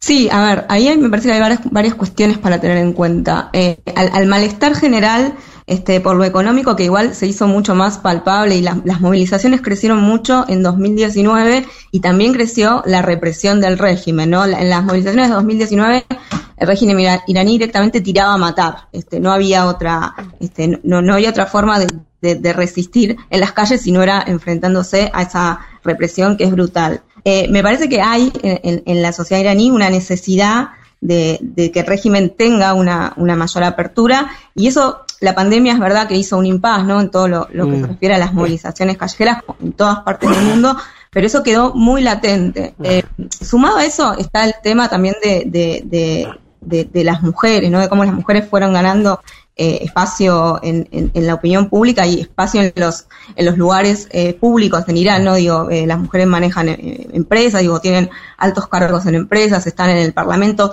Vos vas ahí y están en la, en la vida pública, te das cuenta, digo, el día de una mujer en, en Teherán es bastante parecido al día de una mujer acá en Buenos Aires. Lo que pasa que hay una, una, digamos, una discriminación legal algo que las que las ubica ¿no? en un lugar de, de ciudadanas de Sí. segunda, que es por lo que ellas siguen luchando. Bueno, pará, a pará, mí me parece te- que te esas paro- dos cosas sí. Te, te paro en este punto, me parece central y, y era un poco la, la riqueza también de, de esta conversación, lo que queremos aprender. Hay una mirada desde acá, por cuestión de lejanía y todo, donde todos los países eh, árabes o musul- con- con- donde lo religioso, digamos, eh, ocupa un lugar importante, que son más o menos lo mismo. Vos nos describís una situación de las mujeres en Irán que es bastante más compleja de lo que existen en otros países, no sé, pienso en Qatar, por decir, se me viene a la cabeza ahora, pero hay otros. Vos decís que en la sociedad iraní, las mujeres ocupan lugares, o sea, laburan, tienen su, no sé si llamarlo independencia o cómo, pero tienen un lugar eh, que es distinto al, de, otros países, y pero aún así también eso convive con eh, algunas eh, leyes muy restrictivas a sus libertades, sería algo así. Sí, o sea, convive con una discriminación legal. O sea, si una, mujer eh, quiere divorciarse, eh, si, si peticiona el divorcio, por ejemplo, pierde la patria potestad de los hijos. Claro. La- siempre se, se dijo que las mujeres iraníes tienen una ventaja en relación a sus vecinas saudíes, ni hablar a, a las afganas. Claro. Eh, el acceso a la educación Eso bien empoderó claro. a las mujeres. Claro, iraníes. perdón, Costi, Sí, o eso, sea, ¿no? También es- y si todo eso se ve como- hoy en la Digo, los datos de la cantidad de mujeres que, por ejemplo, tienen estudios eh, universitarios y demás es bastante más superior que, por ejemplo, Arabia Saudita. Sí, sí, eh, el 62% de, de, de los estudiantes son mujeres. O sea, en el 62% de, de los matriculados son, son mujeres. O sea, eso habla de un empoderamiento, si querés, de la, no me gusta mucho esa palabra, pero de las mujeres en Irán, que hoy se traduce en que pidan mayor, eh, mayor protagonismo en el espacio público, pero que pidan también un reconocimiento legal de ese protagonismo. Entonces me parece que eh, la- el tema del velo y el uso del velo, primero me gustaría aclarar que la policía moral es una policía que eh, hace cumplir el código de conducta eh, islámico para hombres y para mujeres, ¿no? Porque estos días escuché mucho en los medios como si fuera una policía moral. Este, no es que solo este, controlan a las mujeres, también controlan a los hombres, obviamente. Eh, puede ser que controlen mucho más a las mujeres por- porque el uso del velo es más, este, es más notorio, pero lo que quiero decir es, eh, la policía moral está ahí y, y sobre todo actúa mucho en las universidades también, porque las universidades es el primer lugar donde hombres y mujeres inter- interactúan en el espacio, en el espacio eh, de educación. Sí. Antes estaban segregados en la primaria y en la secundaria. Entonces, eh, digo, me parece que ahí hay un montón de datos que, que rompen un poco también con esta imagen de la mujer, ¿no? Hacia adentro, sumisa, digo, que puede tener, este, eh, que se puede tener en el imaginario o cierto Sí. imaginario desde Occidente. Y que responde a otros eh, países, la- la- y no es el caso de Irán, donde eh, se, se juega esta cosa mucho más compleja de mujeres ya ocupando el espacio, el espacio público. Juan, vos querés una pregunta. Sí, quería, ¿qué tal María? Acá Juan te saluda. Quería preguntarte un poco, como decías al principio, ¿no? Este contexto económico que fue protagonista de las protestas, bueno, de 2009 antes y 2019. Y es, un poco vos lo recorrías, pero digamos, es para entender eh, cuán- cuánta vinculación tiene lo que vimos eh, en las calles esta semana con, con ese trasfondo, si es que lo hay, ¿no? Porque uno leía también algunas críticas que decían que hay como una separación en quizás entre el mundo urbano más preocupado por estas cuestiones más culturales y opresión y quizás el otro mundo que salió eh, más interesado, más preocupado por la cuestión económica. Es si vos ves, eh, hay una, una ligazón. eh, en un contexto además donde la economía entiendo que le está yendo un poco mejor también, ¿no? Si eso no es también un quizás un desafío para que las protestas tengan, eh, bueno, más gente, ¿no? De las que ya hubo esta semana. Sí, a ver, sin, sin caer en determinismo económico, a mí me parece que lo que mueve las movilizaciones es la cuestión económica y la cuestión de las oportunidades, sobre todo de los jóvenes en Irán, que es una población muy joven, muy formada y que no encuentra este, respuesta en el mercado laboral. A mí me parece que eh, el, el gobierno frente a determinadas demandas, o sea, es un gobierno conservador, digo, también hay que tener en cuenta que eh, Raisi llega ya de una manera totalmente legitimada. Las elecciones de- del año pasado, ustedes recordarán, el Consejo de Guardianes eh, hizo una especie de- Claro. de selección, este, de selección sobre los candidatos, dejando solo a los candidatos conservadores y a dos candidatos moderados y reformistas, pero que no los conocía nadie. No eran los que tenían chances de ganar. Me parece que en el trasfondo de esto también se juega la, la sucesión de, del líder supremo, digo, se juega el futuro un poco de, de la revolución islámica y, y ciertas cuestiones que cada vez se hacen, eh, digamos, que están menos legitimadas en la sociedad. Entonces, yo creo profundamente que, y además si vos hablas con, con los iraníes, incluso cuando yo hablaba con las mujeres iraníes, su principal preocupación era la, económica, porque sabían que este, en, en un país desmejorado económicamente, ellas también eh, iban a correr la peor suerte, ¿no? Iban a tener menos oportunidades ya de por sí. Eh, pero por eso también me parece que la desilusión con el gobierno de, de Rouhani, que fue en su mayoría apoyado por mujeres, fue también en ese sentido, ¿no? No se vio ninguna, este, ninguna eh, mejoría manifiesta para las mujeres y encima eh, después con, con- con la retirada del acuerdo del acuerdo con Irán de Estados Unidos se deterioró la cuestión económica mucho más. Entonces me parece que ahí hay un, un montón de variables pero sin lugar a duda la, la variable de, de- de lo económico y de- del deterioro ¿no? de, de la forma de vida de los iraníes es algo que de alguna manera eh, mueve las protestas Costi, ¿cómo? y hay otra cosa, porque, a ver, ya dijimos que las mujeres eh, tienen un, una- un lugar en, en la vida este, económica del país como no la tienen eh, en otros países donde los niveles de opresión son de otra, de otra escala. Digamos también en Irán, que se hacen elecciones, las mujeres son parte hasta del parlamento, o sea, tienen, ¿no? O sea, hay mujeres eh, legisladoras. Entonces, la pregunta con qué tiene que ver, esto no es para decir, ah, bueno, no están tan mal o bien, no, no, no es el punto, sino, dado todo ese marco, eh, lo que sorprende un poco es parece un régimen como con muchas flexibilidades, quiere decir, no es algo monolítico que entonces salen mujeres a protestar y se cae todo el sistema. Digo, a lo que voy es, ¿cómo, cómo convive la dureza del régimen en esta, esta cosa como que no pueden correrse el velo, pues si no pueden terminar muertas en una comisaría, con tener participación política? O sea, convive las dos cosas. Eso no, no haría pensar que o sea, eh, la pregunta es, vos, vos está- habi- habiendo estado allá y todo, ¿estas son más rémoras de un pasado autoritario de otra época y hay una dinámica modernizadora de participación como que tarde o temprano se va a imponer? ¿O, o no? O, o es distinto la cosa?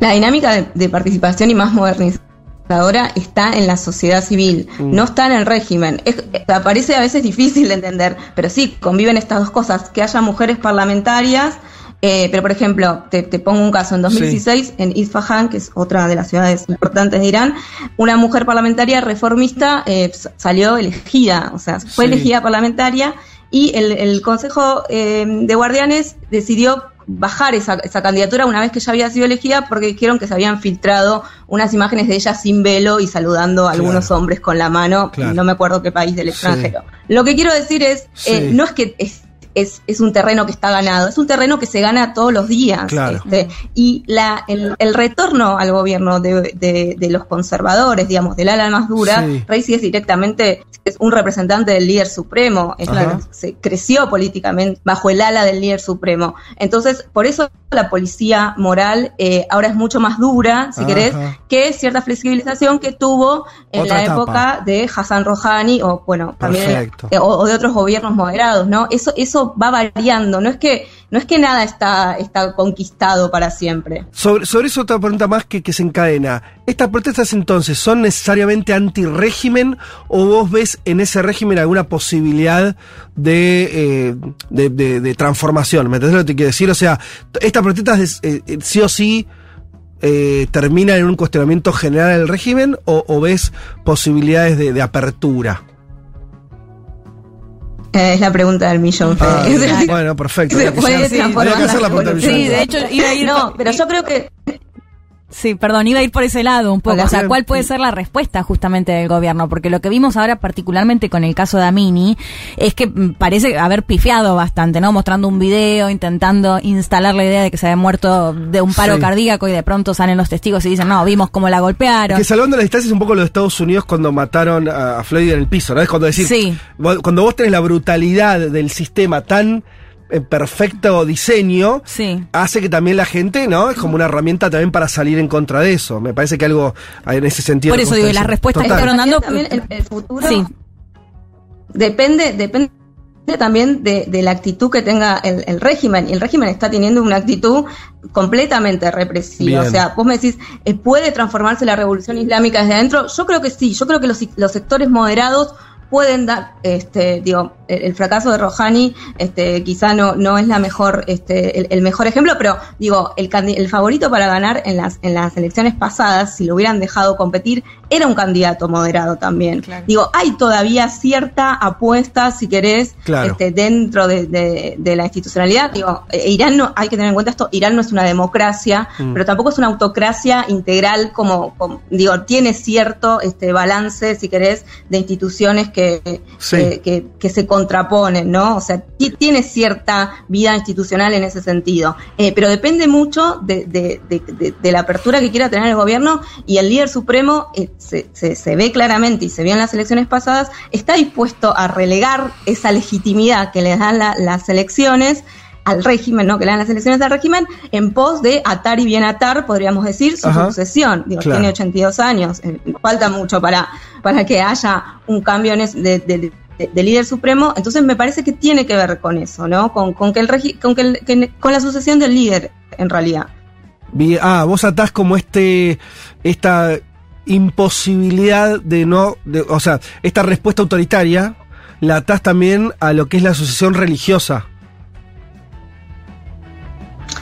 No, la, la, sucesión de, de- de- del régimen, digamos. El, el líder supremo es, es- el líder supremo está, si querés, tiene mucho más poder que el presidente. Sí. O sea, entonces el, el- el líder supremo es el que sostiene la, la República Islámica, es la, figu- la figura más importante Sí. de la de la República Islámica. Entonces, la sucesión del líder supremo, este, digamos, el líder supremo quiere que quiere que sea alguien conservador como él, digamos, Claro, ¿no? claro. Quiere favorecer a los conservadores en esta sucesión. Por eso la, elección de Reisi que hace el, el- Consejo de Guardianes, eh, de- dejando de lado todos los otros este, candidatos que, que tenían posibilidad, que eran este, moderados o reformistas. Eh, digo, me parece que esta, esta cerrazón, los conservadores igual siempre son, este, bueno, por eso son conservadores, ¿no? Son sí. menos flexibles Sí. que, los, que- que- los moderados. Sí, o sea, pero digo, por se- ve claramente, por ejemplo, en este cambio hay una, hay una línea eh, eh, algo similar a lo que puede pasar con las fuerzas de seguridad, viste, en, en América Latina, cuando se endurece el discurso, viste Ajá. que podés encontrar más eh, ca- casos de violencia institucional. Bueno, acá es lo Sí, mismo, la policía sí, moral sí. dijo, volvieron los conservadores, hay una línea de controlar Bien. más, controlamos más, Bien. y esto no deja de ser un exceso de violencia institucional. Total, total. Bueno, bueno, eh, espectacular, Costi. Tenés que venirte un día a que charlemos más en profundidad de.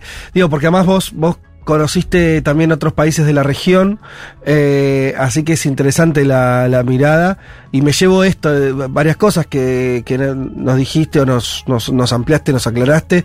Eh, la, la cuestión esta de, de, de la dinámica política, de estar en una dinámica política conservadora de- de- del actual gobierno. Eh, me parece interesante también esta, esta complejidad de la ocupación del espacio público por parte de las mujeres como algo, un terreno ganado, pero al mismo tiempo eso convive con ser ciudadanas de segunda que eh, tienen que cumplir este, normativas de vestimenta que los varones no. Bueno, eh, esa, esa complejidad es, es muy interesante. Eh, cierro con una cosa mínimamente breve, pero eh, ¿cómo dentro de, de- Irán existe algo así como un movimiento de mujeres, movimiento feminista? ¿Las variables son otras? ¿Qué me puede decir eso muy cortito? Como para también entender las protestas que estamos viendo estos días. Eh, así, un movimiento feminista organizado que vos digas la líder del movimiento feminista es fulana de tal, no, pero sí hubo, hubo en, en, en- el gobierno anterior reformista, en el del 97 al 2005, una serie de, de medidas que permitieron que las mujeres, este, bueno, es cuando aparecen los velos de colores, hay asociaciones de, Ah, mira. de- de mujeres laicas, digamos, Claro. se hace una serie de aperturas, con lo cual viene con una historicidad independientemente de que las mujeres vienen lu- luchando desde la desde la, instalación del, del velo obligatorio al principio de la revolución, digo, en estos últimos, si querés, 25 años, Mm. se vienen dando una serie, hay hitos, como por ejemplo fue la campaña por el millón de firmas, que era una, una campaña que buscaba, bueno, justamente juntar un millón de firmas para cambiar algunas cuestiones del Código Civil, pero que fue una campaña de concientización donde se, se iba y se le preguntaba a las mujeres, vos sabés que si tenés un accidente, tu familia va a cobrar la mitad de que si, de- que si vos fueras un hombre, digamos, como una Claro. serie de preguntas muy sencillas que ellas trataban de concientizar, este, y bueno, que, que, que, que daban como resultado que, que las mujeres no estaban muy, muy conscientes de sus derechos. Eh, digo, no, no hay así un movimiento feminista, si vos querés, organizado Mm. en, en esa manera. Sí hay referentes claras de los, de los derechos humanos, este, también del cine, del arte, digamos. Bien. Pero, pero sí tienen una gran, gran capacidad de movilización. Y una agenda, por lo que me describís de alguna, para llamarlo de una manera, ¿no? Digo, hay una serie de temas que las, mu- Sí, las mujeres. Irán eh, luchan y, y se inscribe esta protesta por ahí entonces en esa, en esa tradición, podríamos decir. Sí, hay, hay una, una agenda de demandas que no caduca, digamos, Claro. y tienen que ver con, con, con algunas de las cosas que estuvimos nombrando.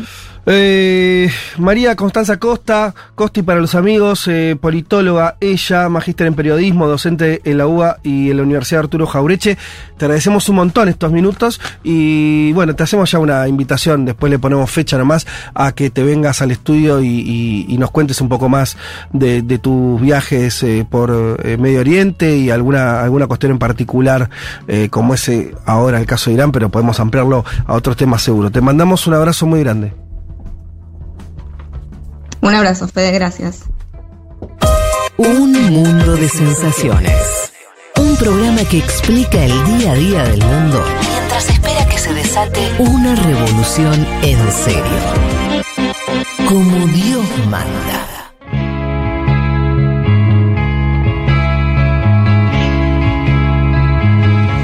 Bueno chicos, hemos corrido hoy. Eh, tal vez le hemos exigido a la audiencia una escucha así un poco de, de multitemática. Sí. Pero bueno. Y no le pudimos dar tanto espacio. No, no pudimos leer su mensaje, no, no, no estuvimos paviando mucho, pero bueno, teníamos así, este, dos, dos entrevistas que queríamos tener, multiplicidad. Hay semanas y semanas. Eh, nos ha pasado esto. Y hay semanas donde hay dos temas nomás. Claro, y hay semanas donde, amenazan con armas nucleares. ¿Qué Y querés? sí, ¿Qué se le va a hacer? Es así. Pero bueno, también un poco la, la idea de este programa es que les sirva a ustedes como de revista semanal de lo que pasa en el mundo y no queríamos dejar nada afuera. Así todo, así todo, eh, hemos dicho que hoy estábamos relando Historia Urgente de Estados Unidos, libro de Jorge Argüello, el diplomático argentino, actual embajador en Estados Unidos, eh, editado por Capital Intelectual, es un libro de 2016 y eh, habíamos dicho entonces la consigna que tenía que ver con que eh, nos cuenten las excentricidades que más le, gustaban de los Estados Unidos o que más le llamaba la atención, ¿no? Eh, y que, mm, este, bueno, lo- los ganadores de esa consigna se llevan dos ejemplares de este libro. Hoy tenemos el estreno de productora nueva, ¿eh? Maini Golom, la volvemos a, a decirle la bienvenida. El domingo pasado ya anunciamos esta incorporación. Hoy ya eh, solita, ¿no? Ahí, eh, produciendo Así este programa. Además te tocó un programa así medio... A las corridas. a las corridas y con muchas cosas. Pero bien, eh, uno de tus trabajos es la selección de los ganadores. Tengo mucho poder en este momento. Sí. Es Mucho. fuerte, pero bueno, tenemos ganadores. A ver, El primero, ya mencionaron el comentario, pero me pareció muy bueno. Dale. De Joa Vive, mi excentricidad favorita de los Estados Unidos, es uno de sus emprendimientos más populares, Bullets Hamburgers, en el que vas a comer hamburguesas y probar armas en un búnker militar privado, apto para todo Sí. público. Muy bueno, Sí, se bueno. lo merece, se lo merece. Un poco quiero ir también.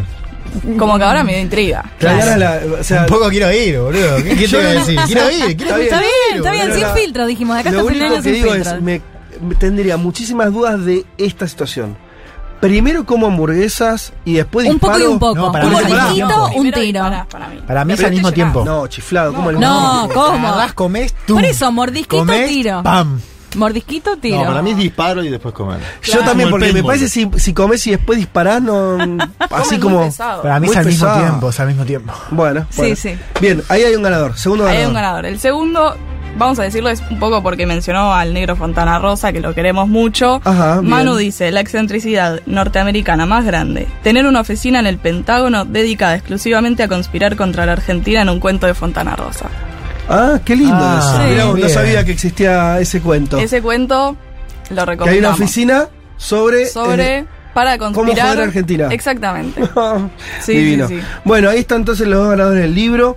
Eh, ¿Qué tengo? Vos me dijiste que tengo un PNT que decir y no dije. Mirá vos. Así es. Eh, mirá. sí. Y yo después te voy a. Revisando, después puedo pasar un Ah, chivito. Después no me vas a dejar, ¿no? Después. Sí, decilo ahora el chiste. Dale. El chivo es que estrenamos con Cenitali Congo, un podcast dedicado exclusivamente a la elección en Brasil. Son cinco capítulos para entender el escenario. Nos está yendo bien, estamos contentos con el podcast, Bien. así que siento que a esta audiencia le puede gustar. Van a encontrar, entre otras voces, a Juan Manuel Car, que participó del primer episodio El primer de capítulo está muy- junto con Manuela Dávila. Eh, así que hicieron Dirigente buen, del Partido Comunista de Brasil. buen tándem. Lo pueden escuchar en Spotify y donde quieran, darle amor. Está muy bien, está muy bien. Síganlo, escúchenlo. Yo, yo- yo- me, me falta. Escuché un capítulo y medio. Yo no lo escuché todavía, Son pero muy lo voy a buenos los cinco, escúchenlo. Bien, sí, escúchenlo. Bien. Dicho esto, tenemos que decir que el CUI cumple 30 años, ¿sí? El Centro Universitario de Idiomas. Eh, y lo festeja con una nueva edición de la Feria del Mundo, ¿sí? Y nosotros nos sumamos transmitiendo un mundo de sensaciones en vivo desde el CUI el próximo domingo 2 de octubre a las 12, como siempre. ¿sí? Van a poder los invitamos a que vayan, además de para escuchar el programa, van a poder disfrutar de gastronomía, shows en vivo, clases abiertas de idiomas, talleres de cocina típica de distintos países, sorteos de becas para estudiar y otras actividades. La entrada es libre y gratuita a todo el público, ¿sí? Les repito, y además vamos a estar transmitiendo este programa desde ahí. Eh, para presenciar el programa, anotate en el formulario que vamos a dejar en las historias destacadas, porque la capacidad del auditorio es limitada, así que anótense como lo hicieron para vernos en Junta. Nos encontramos el próximo domingo 2 de octubre. Eh, el, programa que viene, el domingo que viene. Vayan a anotarse ahí, esto es el eh, donde vamos a estar, va a ser en Ju- Junín 222, ¿sí? Esto es el barrio de Congreso, por así decirlo. Junín 222, eh, eso ahí es una de las sedes del CUI y donde se hace entonces esta feria del mundo, de la cual un mundo de sensaciones y Futurock va a ser eh, parte. Y también digamos que buena parte de ustedes, por no decir todos, van a estar cubriendo las elecciones en Brasil. Así que les deseo yo buen viaje. Yo me quedo acá. Voy a hacer este programa especial desde el CUI, junto con muchos oyentes que van a venir a bancar la parada. Y además ve- vengan por esta feria que está, es- eh, está buena. Y mm, alguno de ustedes va a estar saliendo el domingo. No, no, no se, no se hagan los giles. Eh, pero tengan buen viaje. Los saludo también. Y sí, vamos a tener Se van los tres, podemos decirlo. Sí, sí, sí. ¿Vos ya tenés tu Ya pasaje? tengo el pasaje. Tengo el de ida. Todavía no tengo el de vuelta, pero el de ida lo tengo. Bien, perfecto. Bueno, ponete queda. segunda. Eh, perfecto. Sí que hay segunda. Sí que hay segunda. Leti va a estar haciendo algunos pedidos para la radio, va a Sí. estar ahí, ahí como, como corresponsal. Este y bueno, eso. Eh, está muy bien el viaje ese. ¿Están contentos? ¿Por qué están así? Y porque hay que laburar, sí, súper boludo, también, contenta. o sea- No, bueno. Pará, pero, eh, o sea, el domingo igual estamos. loco. Vamos a, a Cuando- estar, ¿o no? Y bueno, pero ¿qué? Vamos a estar. ¿En qué sentido? Nosotros tres. Ah, sí. Y va a haber un montón de argentinos Sí, cubriendo. No, o sea, no, me refiero al programa como hicimos Ah, en Chile sí, el año ah, pasado. Pero por supuesto que van a estar, pero me refiero a que eh, va a ser un momento, tal vez nunca haya habido tantos periodistas Nunca. viajando a Brasil. Sí. Periodistas que no saben nada de política internacional, pero allí van. Lo- yo estoy Eso a es favor, ¿eh? Ah, que Yo no se favor. dedican a la internacional, contra. Yo claro. estoy a favor, yo estoy a favor de esa cosa de vos y vos, no, ¿quién sos, boludo? Vayan todos. De hecho, está buenísimo. Habría que cubrirlo más. Eh, y nosotros tenemos mm, esto, de una mesa de cuatro, tres, así que contentísimos de, de la cobertura que vamos a tener. Bien, esto ha sido todo por hoy.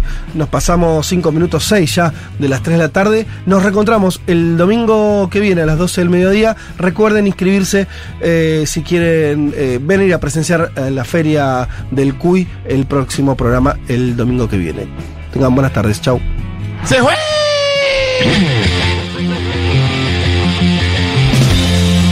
Le tocó el culo al presidente. Eh, señoras y señores, eh, muchas tardes y buenas gracias. Estamos al aire, ¿eh? Sí. Recordando el momento en el que Boric le tocó el culo a Alberto, me lo había perdido, no lo puedo creer. Boric suma, ¿eh? ¿Esa también fue el toque?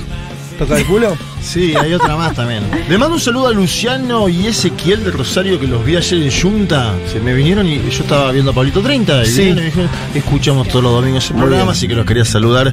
Eh, nada. Besitos para ellos. Eh, saludemos entonces de vuelta a nuestra flamante productora Maini Golom. Muy buen estreno. ¿sí? Eh, ¿Tenemos algún otro saludo que hay que hacer? No. No, Estamos No, bien. con Luciana y Ezequiel Estamos, estamos bien, estamos bien. Como siempre, la producción técnica Juan Tomala, muchas gracias. No, repito, entonces nos reencontramos el domingo que viene a las 12 del mediodía. Tengan buen fin de semana. Chau.